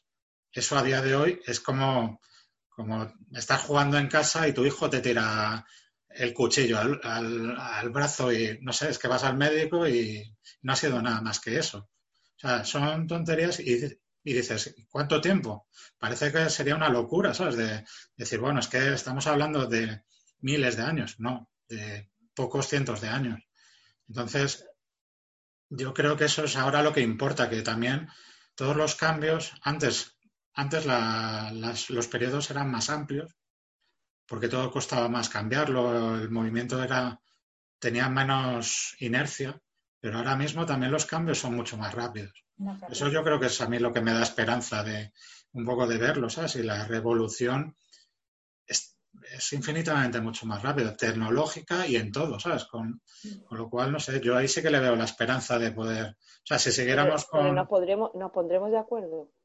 Yo creo que sí. O sea, al final es Sí, no, me refiero que al final son todos estos movimientos que hay sociales los que van generando una conciencia global de los problemas y si al final tienen el suficiente calado en los niveles políticos para que se consideren que son preocupantes o que interesan para la sociedad, se implementarán. No sé, es como reciclar. No sé, a los americanos reciclar, yo cuando he estado viviendo allí les importaba un bledo. O sea, tenían espacio para hacer agujeros y enterrar las cosas y les daba lo mismo. Y ahora creo que eso ha cambiado. Ellos ya también están viendo de alguna manera que hay que buscar una sostenibilidad y hay que reciclar y que, los recursos son limitados. O sea, todo va cambiando. Yo, y yo os lo digo así, cuando viví allí, eh, la gente te decía, esto que hablan las empresas de ser sostenible es porque les dan beneficios eh, fiscales. Eh, ¿Yo para qué quiero reciclar si tengo a 100 kilómetros de mi ciudad el mayor vertedero que pueda construir? ¿Sabes? ¿Para qué voy a andarme con reciclajes y con cosas que me cuestan más dinero? Y ahora mismo lo hacen y están, empiezan a estar más concienciados. Yo creo que esas peleas, bueno, no me quiero extender mucho, pero las peleas sociales o los eh, movimientos sociales son los que van haciendo cambiar esta sociedad. La cuestión es que la globalización no la gobierna nadie. Bueno, para ser exactos, que no, hay un gobierno mundial. La ONU que en determinado momento nació con ese espíritu, pues está claro que ni lo es ni lo va a ser. Eh, y, claro, lo que hay es una lucha de intereses como la ha habido siempre y la seguirá habiendo. La cuestión es que la globalización, quien la desgobierna, porque no la gobierna, son los grandes emporios económicos internacionales que son los que están marcando el paso y los que imponen a los demás el camino que debemos seguir. Eh, claro, eso no es un gobierno, no es más que una imposición de intereses.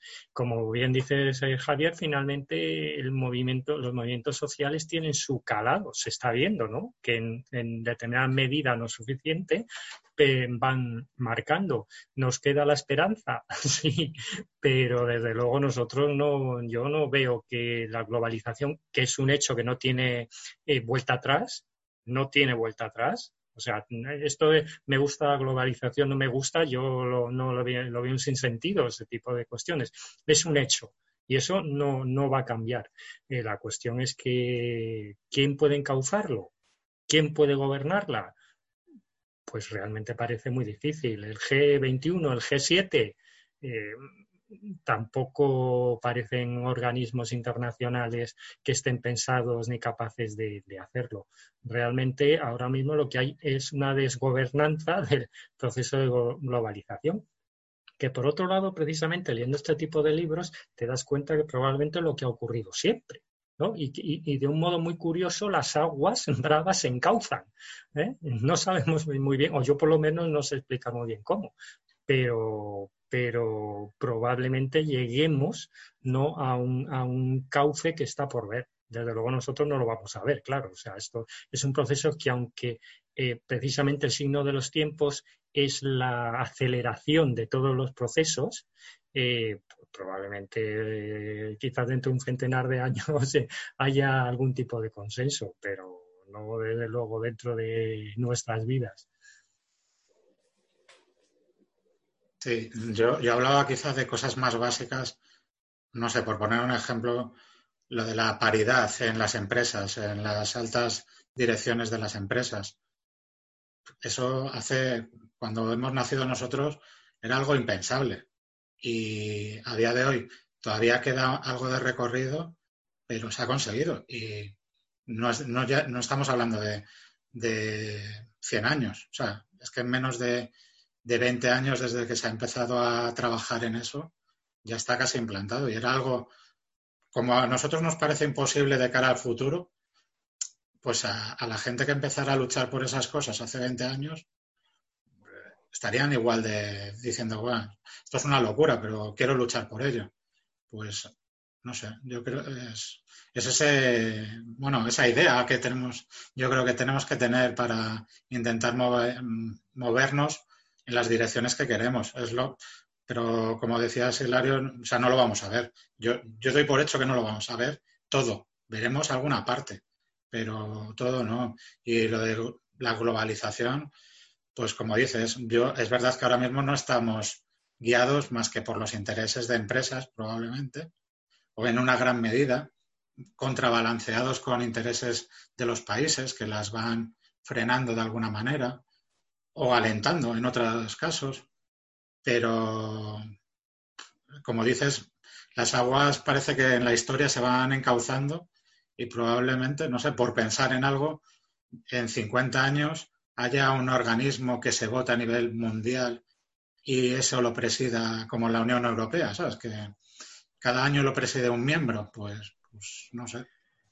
Ya, yo es que a veces pienso, me gustaría creer que es así, pero a veces pienso que vamos un poco para atrás como los cangrejos en, ciertos aspectos. Por ejemplo, con la globalización, que además la tecnología hoy día hace posible, esta misma videoconferencia que estamos haciendo ahora te permite unir a dos extremos completamente eh, opuestos del mundo y, conectarse, ¿no? La, distribución de ideas en, el mundo, el, compartir información con, tanta facilidad. Al final nos podemos comunicar toda la humanidad eh, y tenemos un Internet global y, e incluso ideologías globales que, se comparten, pero al mismo tiempo están surgiendo muchísimos, o a lo mejor ya estaban ahí, no lo sé, movimientos patrióticos, nacionalistas, eh, divisorios, y no hablo de, de, secesión, o como se diga, eh, como pueda serlo Cataluña, sino también de otros nacionalismos y patriotismos como pueda serlo el de Trump.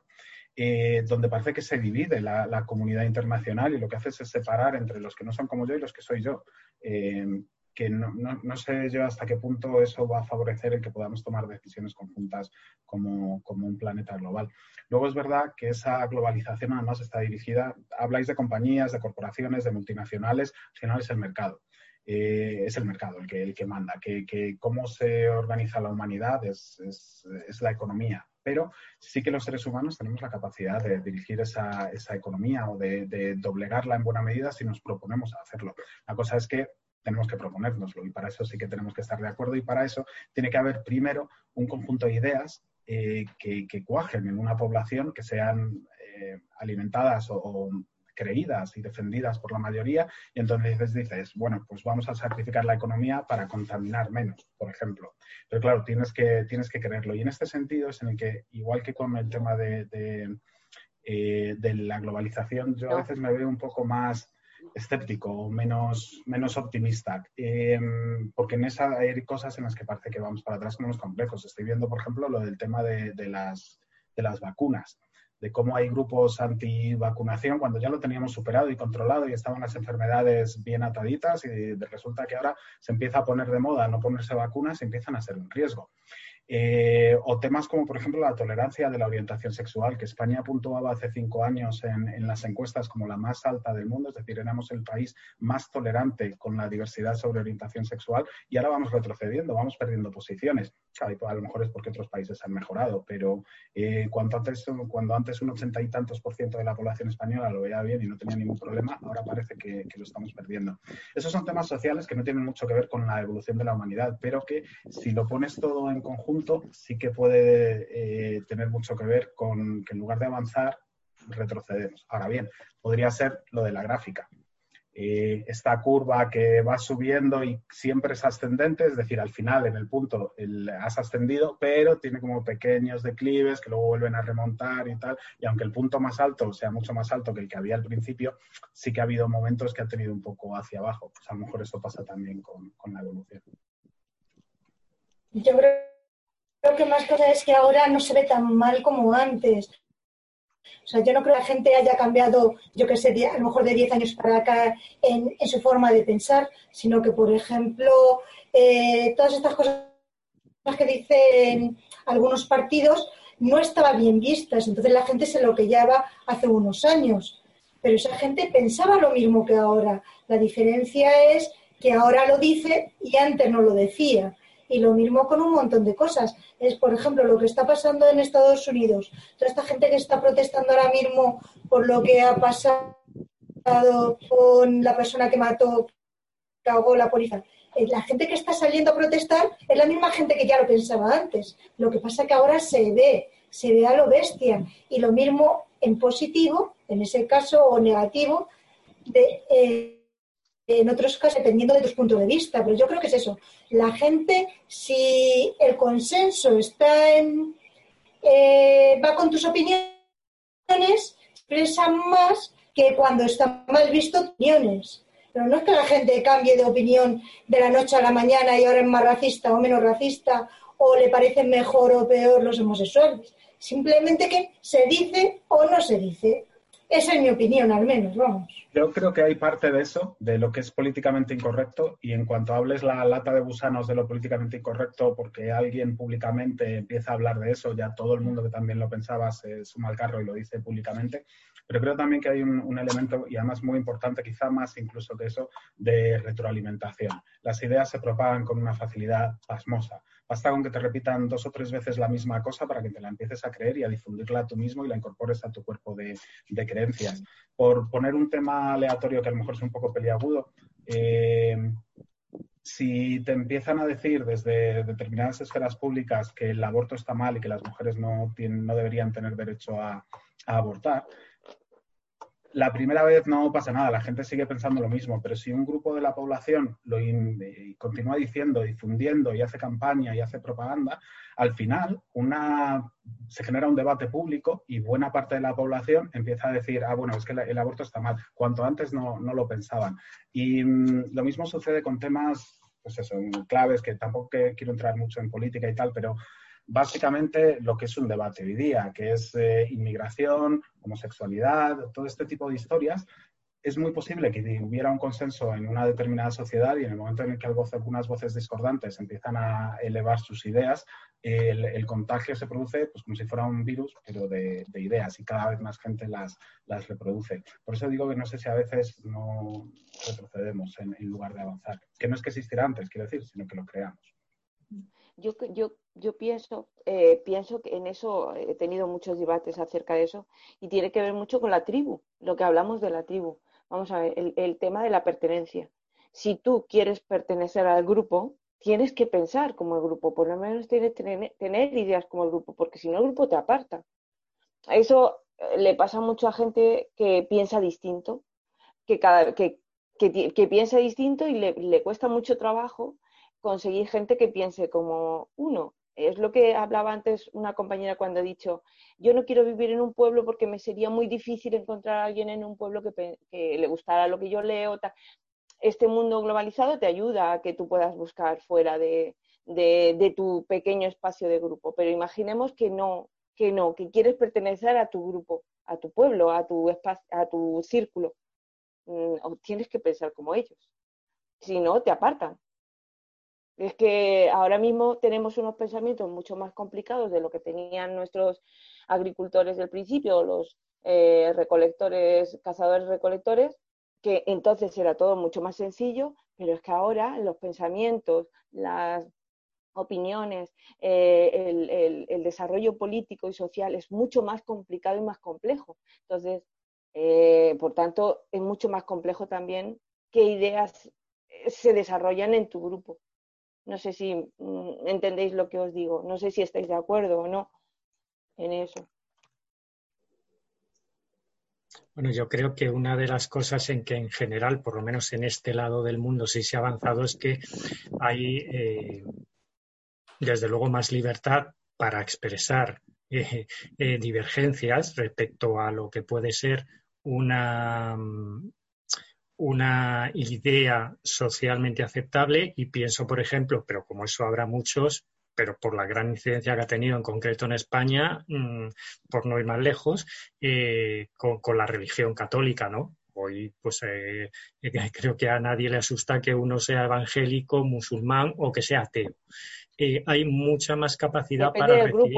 Depende del grupo donde te muevas. Eh, eh, sí, pero estoy hablando generalmente. Antes eso era implanteable, de hecho, no hace tanto tiempo.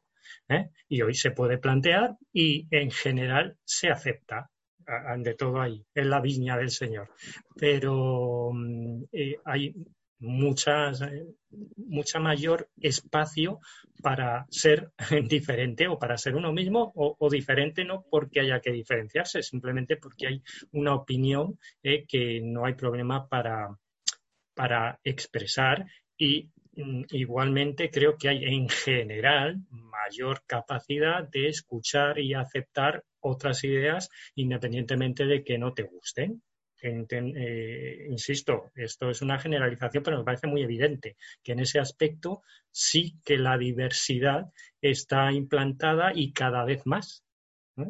Eh, se puede convivir con, otras personas, eh, no, revueltos pero juntos, pero sí que eh, creo que en eso se están dando pasos adelante, insisto, en esta parte del mundo, que supongo que intuyo que no en todos los sitios es igual, ¿no? Pero como el proceso de globalización, como bien se apuntaba Adrián, y de contagio de ideas ahora es más rápido que nunca, pues eso sí que se va a extender a una velocidad eh, de hecho, imparable. Y luego también que la comunicación que disponemos hoy en día en el siglo XXI obviamente a lo largo de todo este tiempo, como decía Javier, que en, 500 años todo lo que ha avanzado esto, ¿no? y aparte yo creo que el conocer, digamos, diferentes partes del mundo o el tema de las mismas noticias que podemos ver de un canal de un país o de otro y tal, eso también yo creo que nos ha abierto la mente, ¿no? A decir, bueno, eh, yo pienso esto, pero también existe esto otro. ¿Por qué no puede convivir e-, ambos, no? O sea, no es de yo, como pienso así, yo soy la que tengo la razón. No, yo creo que hay que ser empático con todo y obviamente pues hay que aceptarlo todo. Que te guste o no, pues eso ya depende de cada uno. El tema individual que mencionaba, no sé si, no me acuerdo, Ana puede ser, no me acuerdo del nombre, pero, pero sí, efectivamente, o sea, ahí tenemos que ser individuales en el sentido de qué es mejor, obviamente, para mí, ¿no? En este caso, aunque luego como, generalización y que todos intentemos estar en, común y tal, pero yo lo veo vital.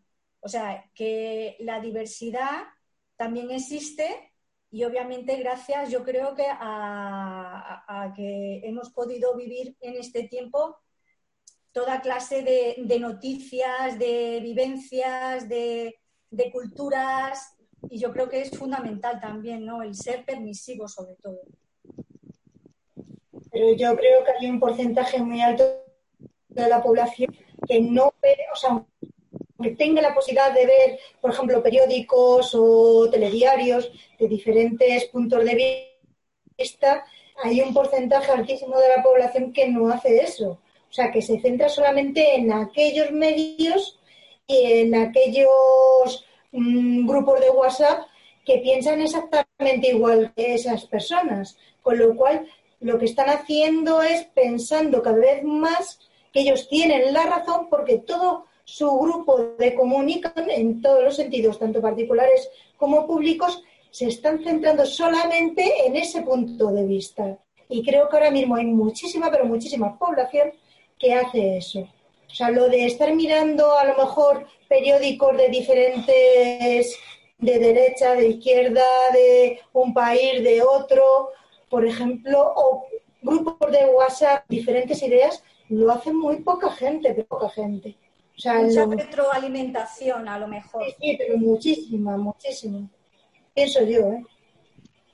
Sí, tendemos a vivir en nuestra burbuja eh, por para evitar la disonancia cognitiva. ¿no? Solo eh, leemos y consumimos lo que alimenta lo que ya pensamos de antes. No, siempre es así, y, pero, pero sí que es verdad que, que esa burbuja es, es muy difícil de, de, romper. Yo este tema de la diversidad y de, y de las minorías y de la facilidad que hay ahora para que cualquier individuo pertenezca al grupo al que pertenezca pueda alzar la voz y hablar y exponer sus ideas, creo que es una consecuencia directa de la democracia. Eh, que no es, al contrario de lo que pueda pensarse desde mi punto de vista, la dictadura de la mayoría, donde la mayoría elige cómo se gobierna, sino al contrario, es una protección de, las minorías, de los sectores más vulnerables, de aquellos que normalmente no pueden alzar, alzar la voz en otros regímenes o en otras organizaciones políticas, porque sencillamente hay un desbalance, no sé si existe esa palabra en castellano, desbalance, como una eh, desigualdad de, poder tan grande que hay unos grupos que están son, mm. Desequilibrio. De poder tan grande que hay algunos grupos que, sencillamente están oprimidos, entonces no, no tiene voz. Esto da lugar en democracia al, derecho a la libertad de expresión, que es, maravilloso y es una de las bases fundamentales del sistema democrático, pero que tiene también sus problemas cuando la libertad de expresión se ejerce desde grupos que ejercen un poder sobre otros grupos. Es decir, cuando hay una situación de desigualdad por grupos, por ejemplo, en temas raciales, donde los blancos ejercen un, poder sobre los negros, estoy poniendo el ejemplo de, Estados Unidos, de George Floyd y todo esto que, estamos viendo en las noticias, eh, la libertad de expresión puede ser, bueno, yo es que creo que los negros son inferiores y que por lo tanto hay que hacerlos daño. Y entonces ahí es cuando quizá haya que entrar a decir, bueno, como sociedad, en grupo, vamos a decidir que esto es una burrada y que los nazis no estaban bien, entonces no vamos a hacer lo mismo, ¿no? Pero más allá de eso sí que permiten la diversidad y la libertad de expresión y que cada uno diga lo que, lo que quiera, lo que le plazca y alzar la voz. Y de ahí viene también ese cambio rápido porque el debate de ideas es tan continuo, tan constante y desde todas las fuentes que, yo creo que contribuye mucho al, cambio social.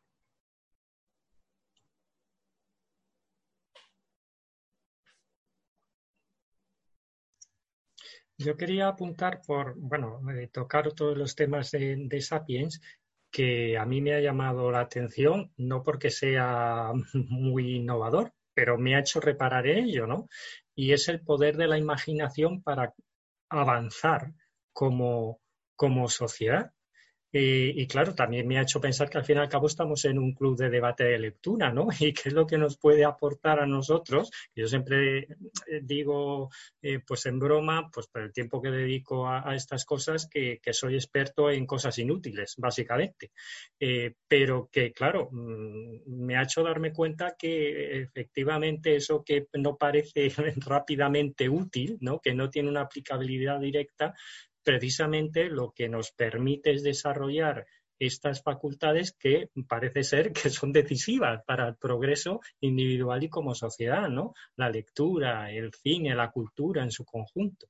¿eh? son lo, que construye eh, la imaginación, elementos aceleradores y profundizadores de ella. Y probablemente cuando, yo tampoco soy pesimista en este aspecto, pero si realmente se llegan a perder, o parece, según dicen, que cada vez se lee menos, que cada vez, bueno, se leerá menos, pero se ven más películas, más series, ¿no?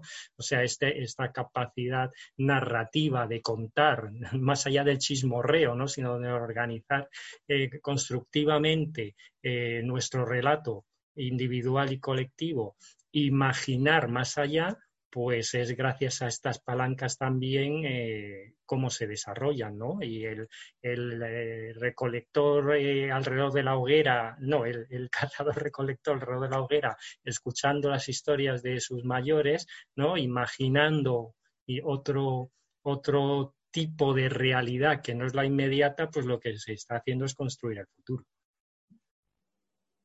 Sí, una de las, una de las cosas que, mm, que llama mucho la atención es eh, el tema de, por ejemplo, de las religiones, ¿no? ¿Por qué las religiones? ¿Me oís? Sí. Ah, el tema de la religión, ¿por qué la religión, en este caso la Biblia o el Corán, han estado durante tantos eh, años, eh, tantos siglos con el, con, con el humano, ¿no? El humano necesita o tiene una necesidad de, de tener algo imaginario. A ver, no, no quiero decir que, vamos a ver, para los que sean creyentes, mm, yo no lo soy, entonces yo lo digo, es imaginario. Eh, pero es algo imaginario como, como los, los, dioses de Grecia, es, decir, algo imaginario que una a tanta gente. Es una de las cosas que, que toma, una de los temas que toma también en Sapiens, que lo dice, que hay algo imaginario que une a todos que los une, que es una idea imaginaria de unión. Eso es unas cosas, en algún tema también que hemos tenido mucho debate es, se está perdiendo. Ya ese imaginario, ese ente imaginario que nos unía a todos, se está perdiendo. ¿Qué es lo que nos va a hacer unirnos a todos? Ya te lo ha dicho, el dinero en el que confía todo el mundo. Da igual que seas comunista, que sea de Estados Unidos, que seas de Rusia, que seas de Mozambique, que seas español, el dinero te une. Tú entras en Amazon, pagas el dinero y confías en que te van a traer el producto. Ese, es nuestro nuevo Dios. No le quiero a Dios, pero es lo que está uniendo ahora mismo al mundo, desgraciadamente. Bueno, a lo mejor también ciertos valores, ¿no? Nos pueden unir a todos, cierta confianza en un futuro posible, en, movernos en esa dirección. Eres muy optimista, Adrián, muy optimista. son, las dos, son, las dos grandes creencias que tenemos hoy en día, al margen de las religiones clásicas, ¿no? La economía, en primer lugar, y también la creencia en la ciencia, ¿vale? más que creencia en la ciencia, en la evolución de la ciencia. Creemos que la ciencia nos va a traer todo lo bueno, ¿vale? Y bueno, personalmente estoy de acuerdo en que así será, ¿vale? Pero, no pero de, momento no tenemos, siendo honestos, no tenemos ninguna, ninguna seguridad total en que la ciencia sea realmente la solución a, a, los problemas de la humanidad. Lo que sí que es cierto es que, bueno, desde que el hombre es hombre, es un, concepto que me parece a mí quizás angular en el, en, el libro, es, el, es, sobre el tema de, de, la, de la, evolución de, del, Homo sapiens. ¿no? Somos una especie en continua evolución. De hecho, casi que nuestra supervivencia depende de que sigamos evolucionando. Si paramos de evolucionar, cuando hemos, en las épocas en que el hombre ha parado de evolucionar, ha sido cuando ha, recibido cierto nivel de, de, involución, ha habido más, más causas eh, autodestructivas me apuras, ¿no? Un ejemplo evidente es el caso de las investigaciones ahora con la vacuna de, del, COVID. Se espera que se reduzcan seguramente los tiempos de otra creencia, los tiempos de la composición en vacunas, porque hay mucho más colaboración, intercambio de, de información sobre diferentes investigaciones y medicamentos hoy en día, con necesidad, pero bueno, también es, eso es evolución de, del Homo sapiens. Yo creo que está muy presente eso ahí. Y de hecho, una de las cosas que Gary dice es que la, la fe en la religión se está viendo sustituida por la fe en la economía, sobre todo, pero también de alguna manera en la ciencia. Obviamente hace falta fe. ¿Tú crees que hay que puede, es decir, la economía estamos de acuerdo que sí, porque todo el mundo, tanto el, en los cinco continentes, en los cinco continentes, tal y como decía Ana, en los cinco continentes, me parece que decir Ana, en los cinco continentes todos creemos en, el dinero, ganar dinero, en cómo ganar dinero, pero lo de la ciencia... Pero, no, no tenemos una, una conciencia, al menos es lo que pienso, de que la evolución de la humanidad dependa de que nosotros creamos en la economía. ¿Vale? Pero, sin embargo, creer en la ciencia y trabajar por mejorar la, ciencia sí que puede hacer evolucionar la humanidad. Ese es el credo que tenemos ahora, por lo menos buena parte de la gente, en, el mundo más, más moderno. Y mantenerse en, en determinados supuestos. A mí me, me, gusta mucho la analogía que hace Alari sobre la felicidad. De hecho, ha dicho una conferencia de él, está en YouTube, ahí va, hay varias charlas de él, sobre el tema de... Es un enfoque budista de, de, la, de la felicidad o la infelicidad en este caso, que es que él viene a decir que, la, que, la, que el hombre es infeliz porque se genera unas expectativas que no puede alcanzar. ¿Vale? El hecho de querer conseguir algo que no podemos alcanzar nos genera ese nivel de, de ansiedad y infelicidad, partes iguales, que es lo que nos hace, nos hace más allá de, que entren disquisiciones sobre qué es la felicidad, que no entre, me parece inteligente que no lo haga, porque si no sería otro libro totalmente diferente, ¿no? Pero el, budismo lo que viene a decir, bueno, el budismo no solo el budismo, hay otras religiones más antiguas vienen a decir eso, ¿no? Que los males del hombre vienen por, por, el, por la ansiedad que le genera el no poder acceder a ciertas, a ciertas eh, expectativas. Y de hecho, en la antigüedad, Harari dice que los hombres éramos más felices, ¿vale? A pesar de vivir en, seguramente en peor, en peor situación, seguro, en peor situación que en el mundo moderno, éramos más felices porque teníamos menos expectativas, ¿vale? No nos perdíamos tantas cosas, no deseábamos tantas cosas. Cuando uno vive, cuando es una, es un poco maniqueísta, ¿no? Porque sí que es cierto que dice, vale, es que un esclavo puede llegar a ser feliz porque ya tiene asumido que no va a salir de su condición de, esclavo, digamos, un esclavo en América de principio del siglo XIX, ¿no? Tiene asumido que no va a salir de su situación de esclavo y con lo que tiene intenta, intenta eh, ajustar sus expectativas y eso hace que se pueda considerar feliz. Una persona pobre pues sabe hasta dónde puede llegar con el dinero que tiene y no tiene esa necesidad de ganar más dinero. Sin embargo, una persona con mucho dinero que quiere seguir acumulando dinero, eso le puede generar infelicidad, ¿no? La, no, saber gestionar expectativas o el generarnos demasiadas expectativas. Y, la religión tiene mucho que ver con eso también. La religión, hasta cierto punto, ha, sido un freno para las expectativas del, hombre, ¿vale? en mi opinión, en, en muchos momentos muy negativo, pero es indudable, es indudable que, apacigua las expectativas de la persona, ¿no? Crees en otra vida, pues eso hace que, no tengas tanta, tanta, tanta expectativa por seguir viviendo, sino que la muerte no es algo tan negativo que otra vida. Este tipo de cosas, a, mí ese concepto me ha hecho reflexionar mucho. Para mí es, es quizás la idea que me ha resultado más, más interesante del libro. Tiene poco que ver con lo que está diciendo.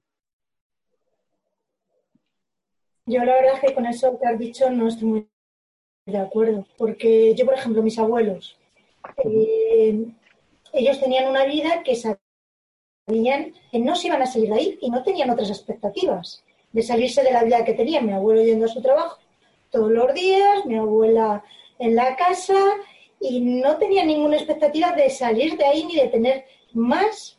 Ellos vivían en una casa alquilada aquí en Madrid y tenían una vida muy, eh, vamos, durante todo, todo el tiempo que yo les he conocido, exactamente la misma vida y sin, y sin pensar en más allá. Y yo la verdad es que no les veía más o menos feliz que el resto de la gente de ahora. Tenía sus problemas, tenía sus historias. O sea, la felicidad. Vosotros veis que la gente que, católica, digo católica porque yo por lo menos son los que más conozco. Conozco a muy, muy poquitos musulmanes otras religiones. Entonces, los que yo conozco son católicos, la gente que conozco que es religiosa.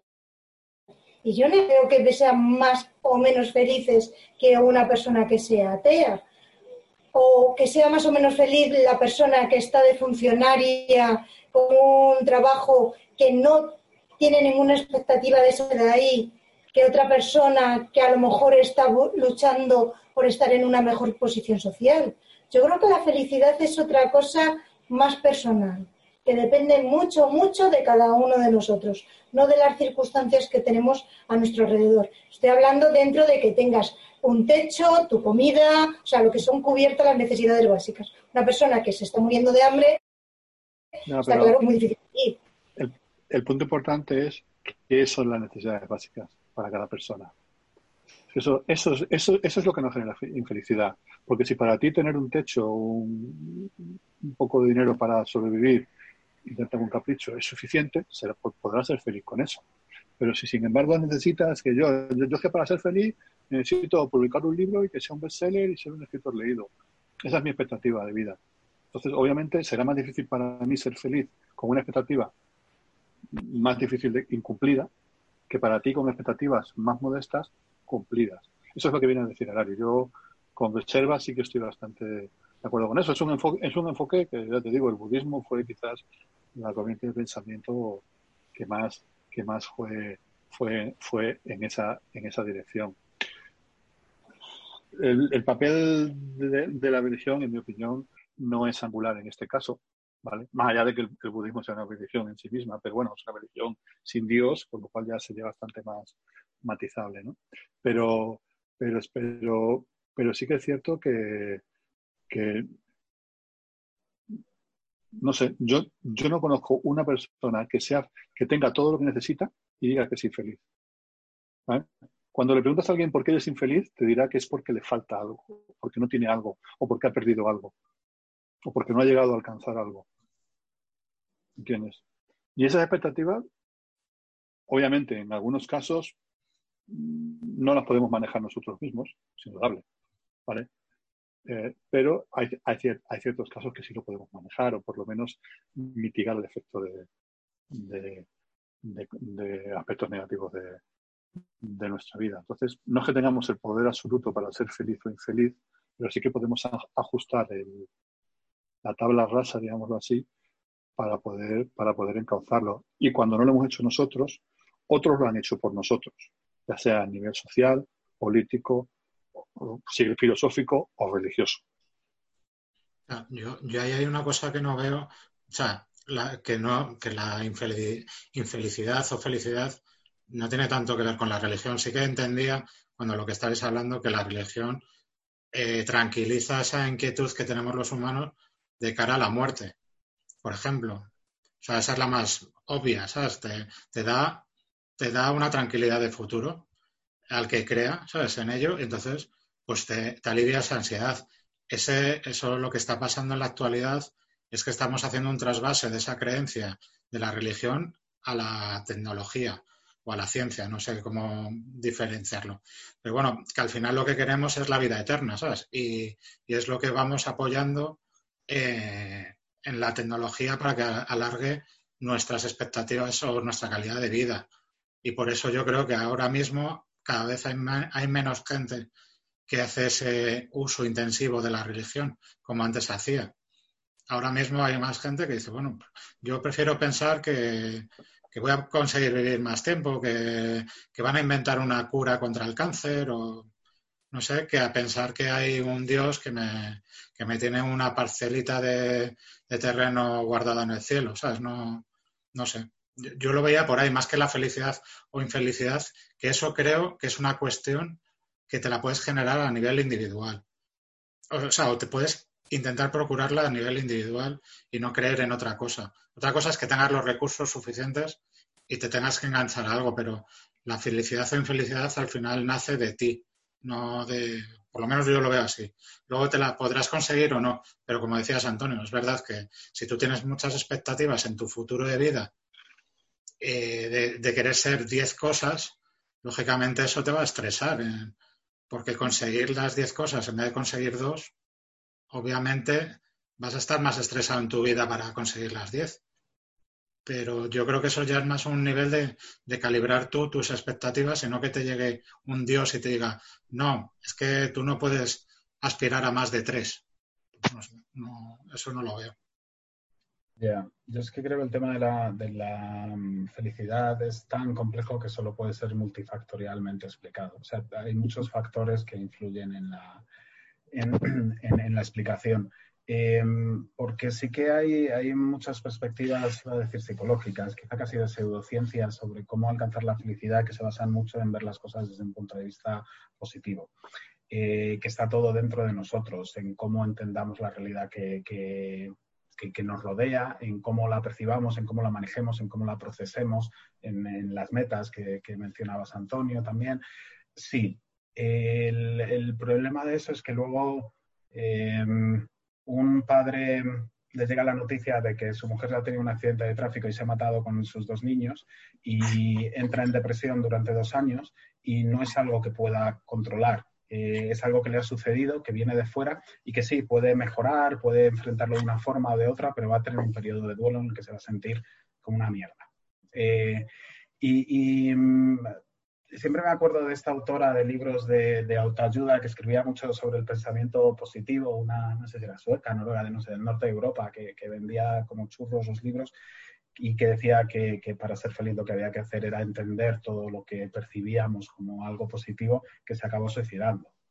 Em, hay, mm, algo que yo creo que es parte de ver cómo procesamos la realidad, pero creo que también en la, en la felicidad hay una parte objetiva que tiene mucho que ver con las cosas que suceden a nuestro alrededor, que a veces no podemos controlar, pero que mm, contribuyen a que nos sentamos más felices. Por ejemplo, si tenemos un buen trabajo, buen trabajo en el sentido en el que queramos, en que nos gustan las tareas, en el que nos gusta el equipo humano con el que colaboramos, en que está bien remunerado económicamente y nos sentimos realizados en eso y al mismo tiempo tenemos una relación, una buena relación con nuestra pareja y al mismo tiempo tenemos grupos de amigos y al mismo tiempo tenemos eh, un montón de actividades y de hobbies en los que participamos y al mismo tiempo tenemos una familia con la que nos sentimos muy unidos y que nos sirve de red de seguridad, muy probablemente seamos felices. Ahora bien, si todo eso nos falla, resulta que no tenemos trabajo, no tenemos amigos, no tenemos familia, no tenemos pareja, no tenemos hobbies, eh, muy probablemente seamos infelices. Entonces, sí, hay una parte que es solo lo que procesamos por dentro y cómo lo procesamos, pero yo creo también que hay una parte objetiva, material, real, de condiciones vitales que en las que, influyen en nuestra felicidad.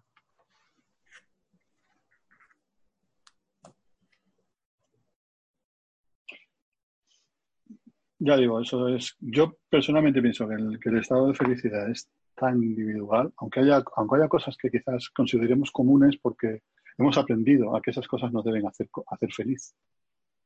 El hecho de, pues eso, mm, tener un niño, tener, tener dinero, eh, tener cubiertas de necesidades, eso nos hace feliz porque socialmente está establecido así. ¿Vale? Eh, bueno, todos sabemos que hay, circunstancias muy diferentes y el nivel de felicidad y de la persona va mucho en, matices y en momentos también.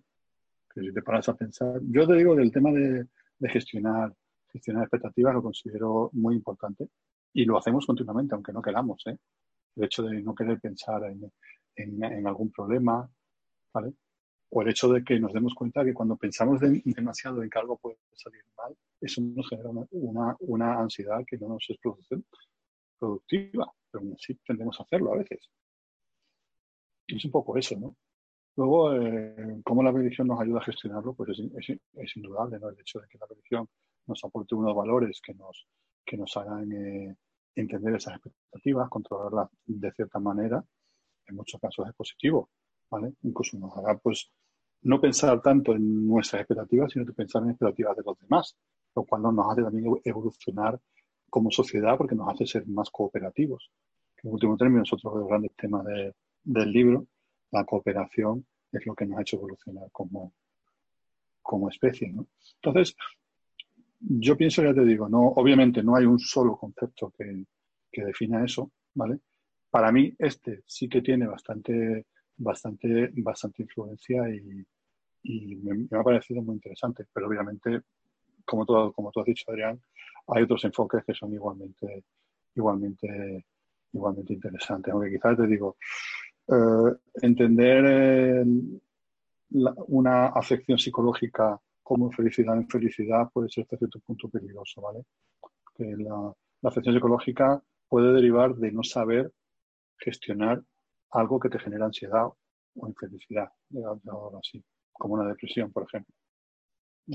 Pero la depresión de por sí no genera, no genera infelicidad. Yo creo que está en el otro sentido. Pero bueno, ya digo, es un debate muy, muy interesante a mí por lo menos eh, esto sí que me ha hecho darle vueltas al coco dentro de, eso. Hay un pensamiento sobre la religión que me ha parecido, que me ha parecido muy interesante de, de Ari, de una de, sus charlas, que él habla sobre, sobre fanáticos, fanáticos ultra religiosos y dice que si alguien es muy religioso y piensa que, su hermano o su pareja cuando muere va a ir al, cielo, a la sala o a cualquier al paraíso, a cualquier lugar es que su religión definan como algo especial, ¿vale? ¿por qué si lo mata tienen la necesidad de si, si matan a esa persona, a, ese amigo, a esa pareja, tienen la necesidad de vengarse? Me parece una reflexión muy interesante. Porque, bueno, tremendamente, tiene multitud de respuestas. Eso esperamos, supongo que sería otro para, para, para otro debate.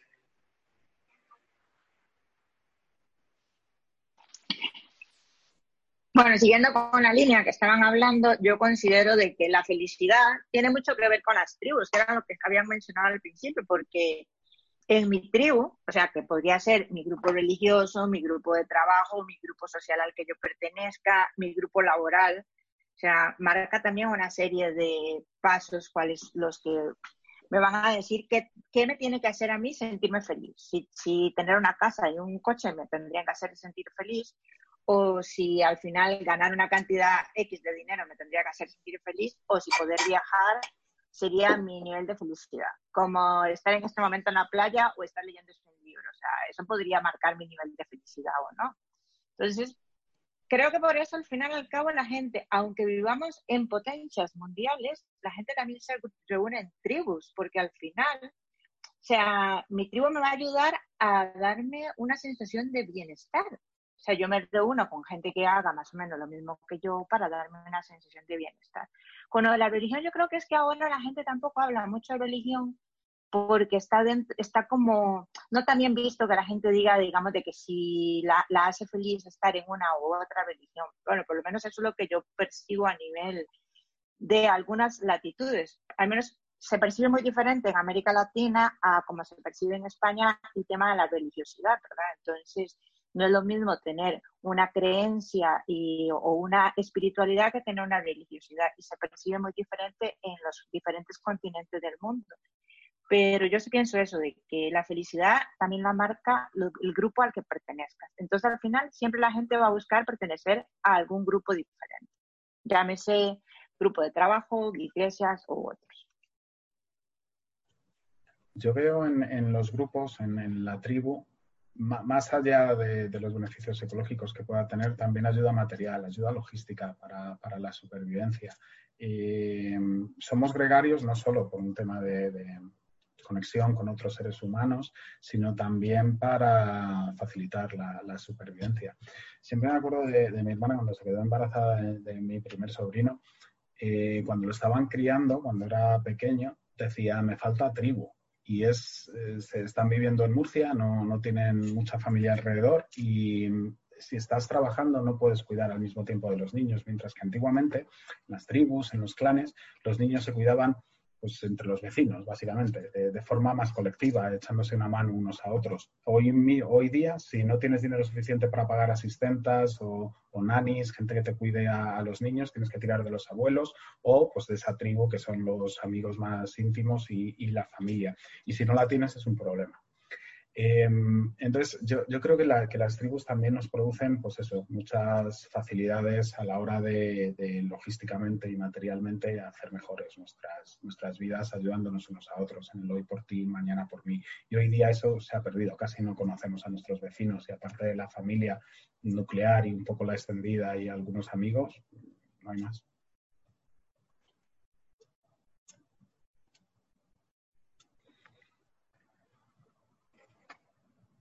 Bueno, pues llevamos dos horas y cuarto hablando del libro. ¿Queréis añadir algo más? Por mi parte, no. La verdad es que el debate de las religiones daría para un buen debate, para toda una tertulia. Un día elegimos un ensayo de, de religión y nos pegamos. No, si hablando desde el respeto, yo creo que, se puede entender, porque todas, tienen, todas tienen su parte, no salvo alguna excepción, que son tremendamente destructivas, todas tienen luces y sombras, igual que las corrientes filosóficas, no hay, o, ideas económicas, ¿eh? hay luces y sombras en todas, pero siempre yo creo que conocerlas es la clave. Y quizás en este libro hay cierta limitación en cuanto a que no profundiza en determinado. Nos muestra un lado y el otro lado quizás no, no le interesa, no le parece relevante y ahí sí que para alguien que no tenga un bagaje un poco más profundo, pues igual el libro se le puede quedar un poco en Sí, bueno, hay, que tener en cuenta que Harari es ateo y entonces eh, contempla las religiones como parte de esa construcción ficticia compartida, es decir, como mitos. Sí, pero las, las, las trata con bastante respeto, ¿eh? A tal, a, tal punto que él considera, él considera el libre mercado la economía actual como, como una religión en sí misma, lo cual me parece una, un procedimiento. O sea, él no, no le veo, digamos, eh, ningún tipo de activismo en contra de. Aquí expone, expone su idea y bastante, pero bueno, mm. Bueno, pues nada, hemos diseccionado Sapiens bastante. Mm. ¿No queremos añadir nada más entonces? No, muchas gracias. Gracias a vosotros. Tenemos algunas pendientes, ya lo sabéis, las próximas tertulias. El agrio es muy cortito, así que da tiempo a leerlo en, una tarde. Y nada, os esperamos ahí. Muchísimas gracias. Venga, hasta otra. Adiós.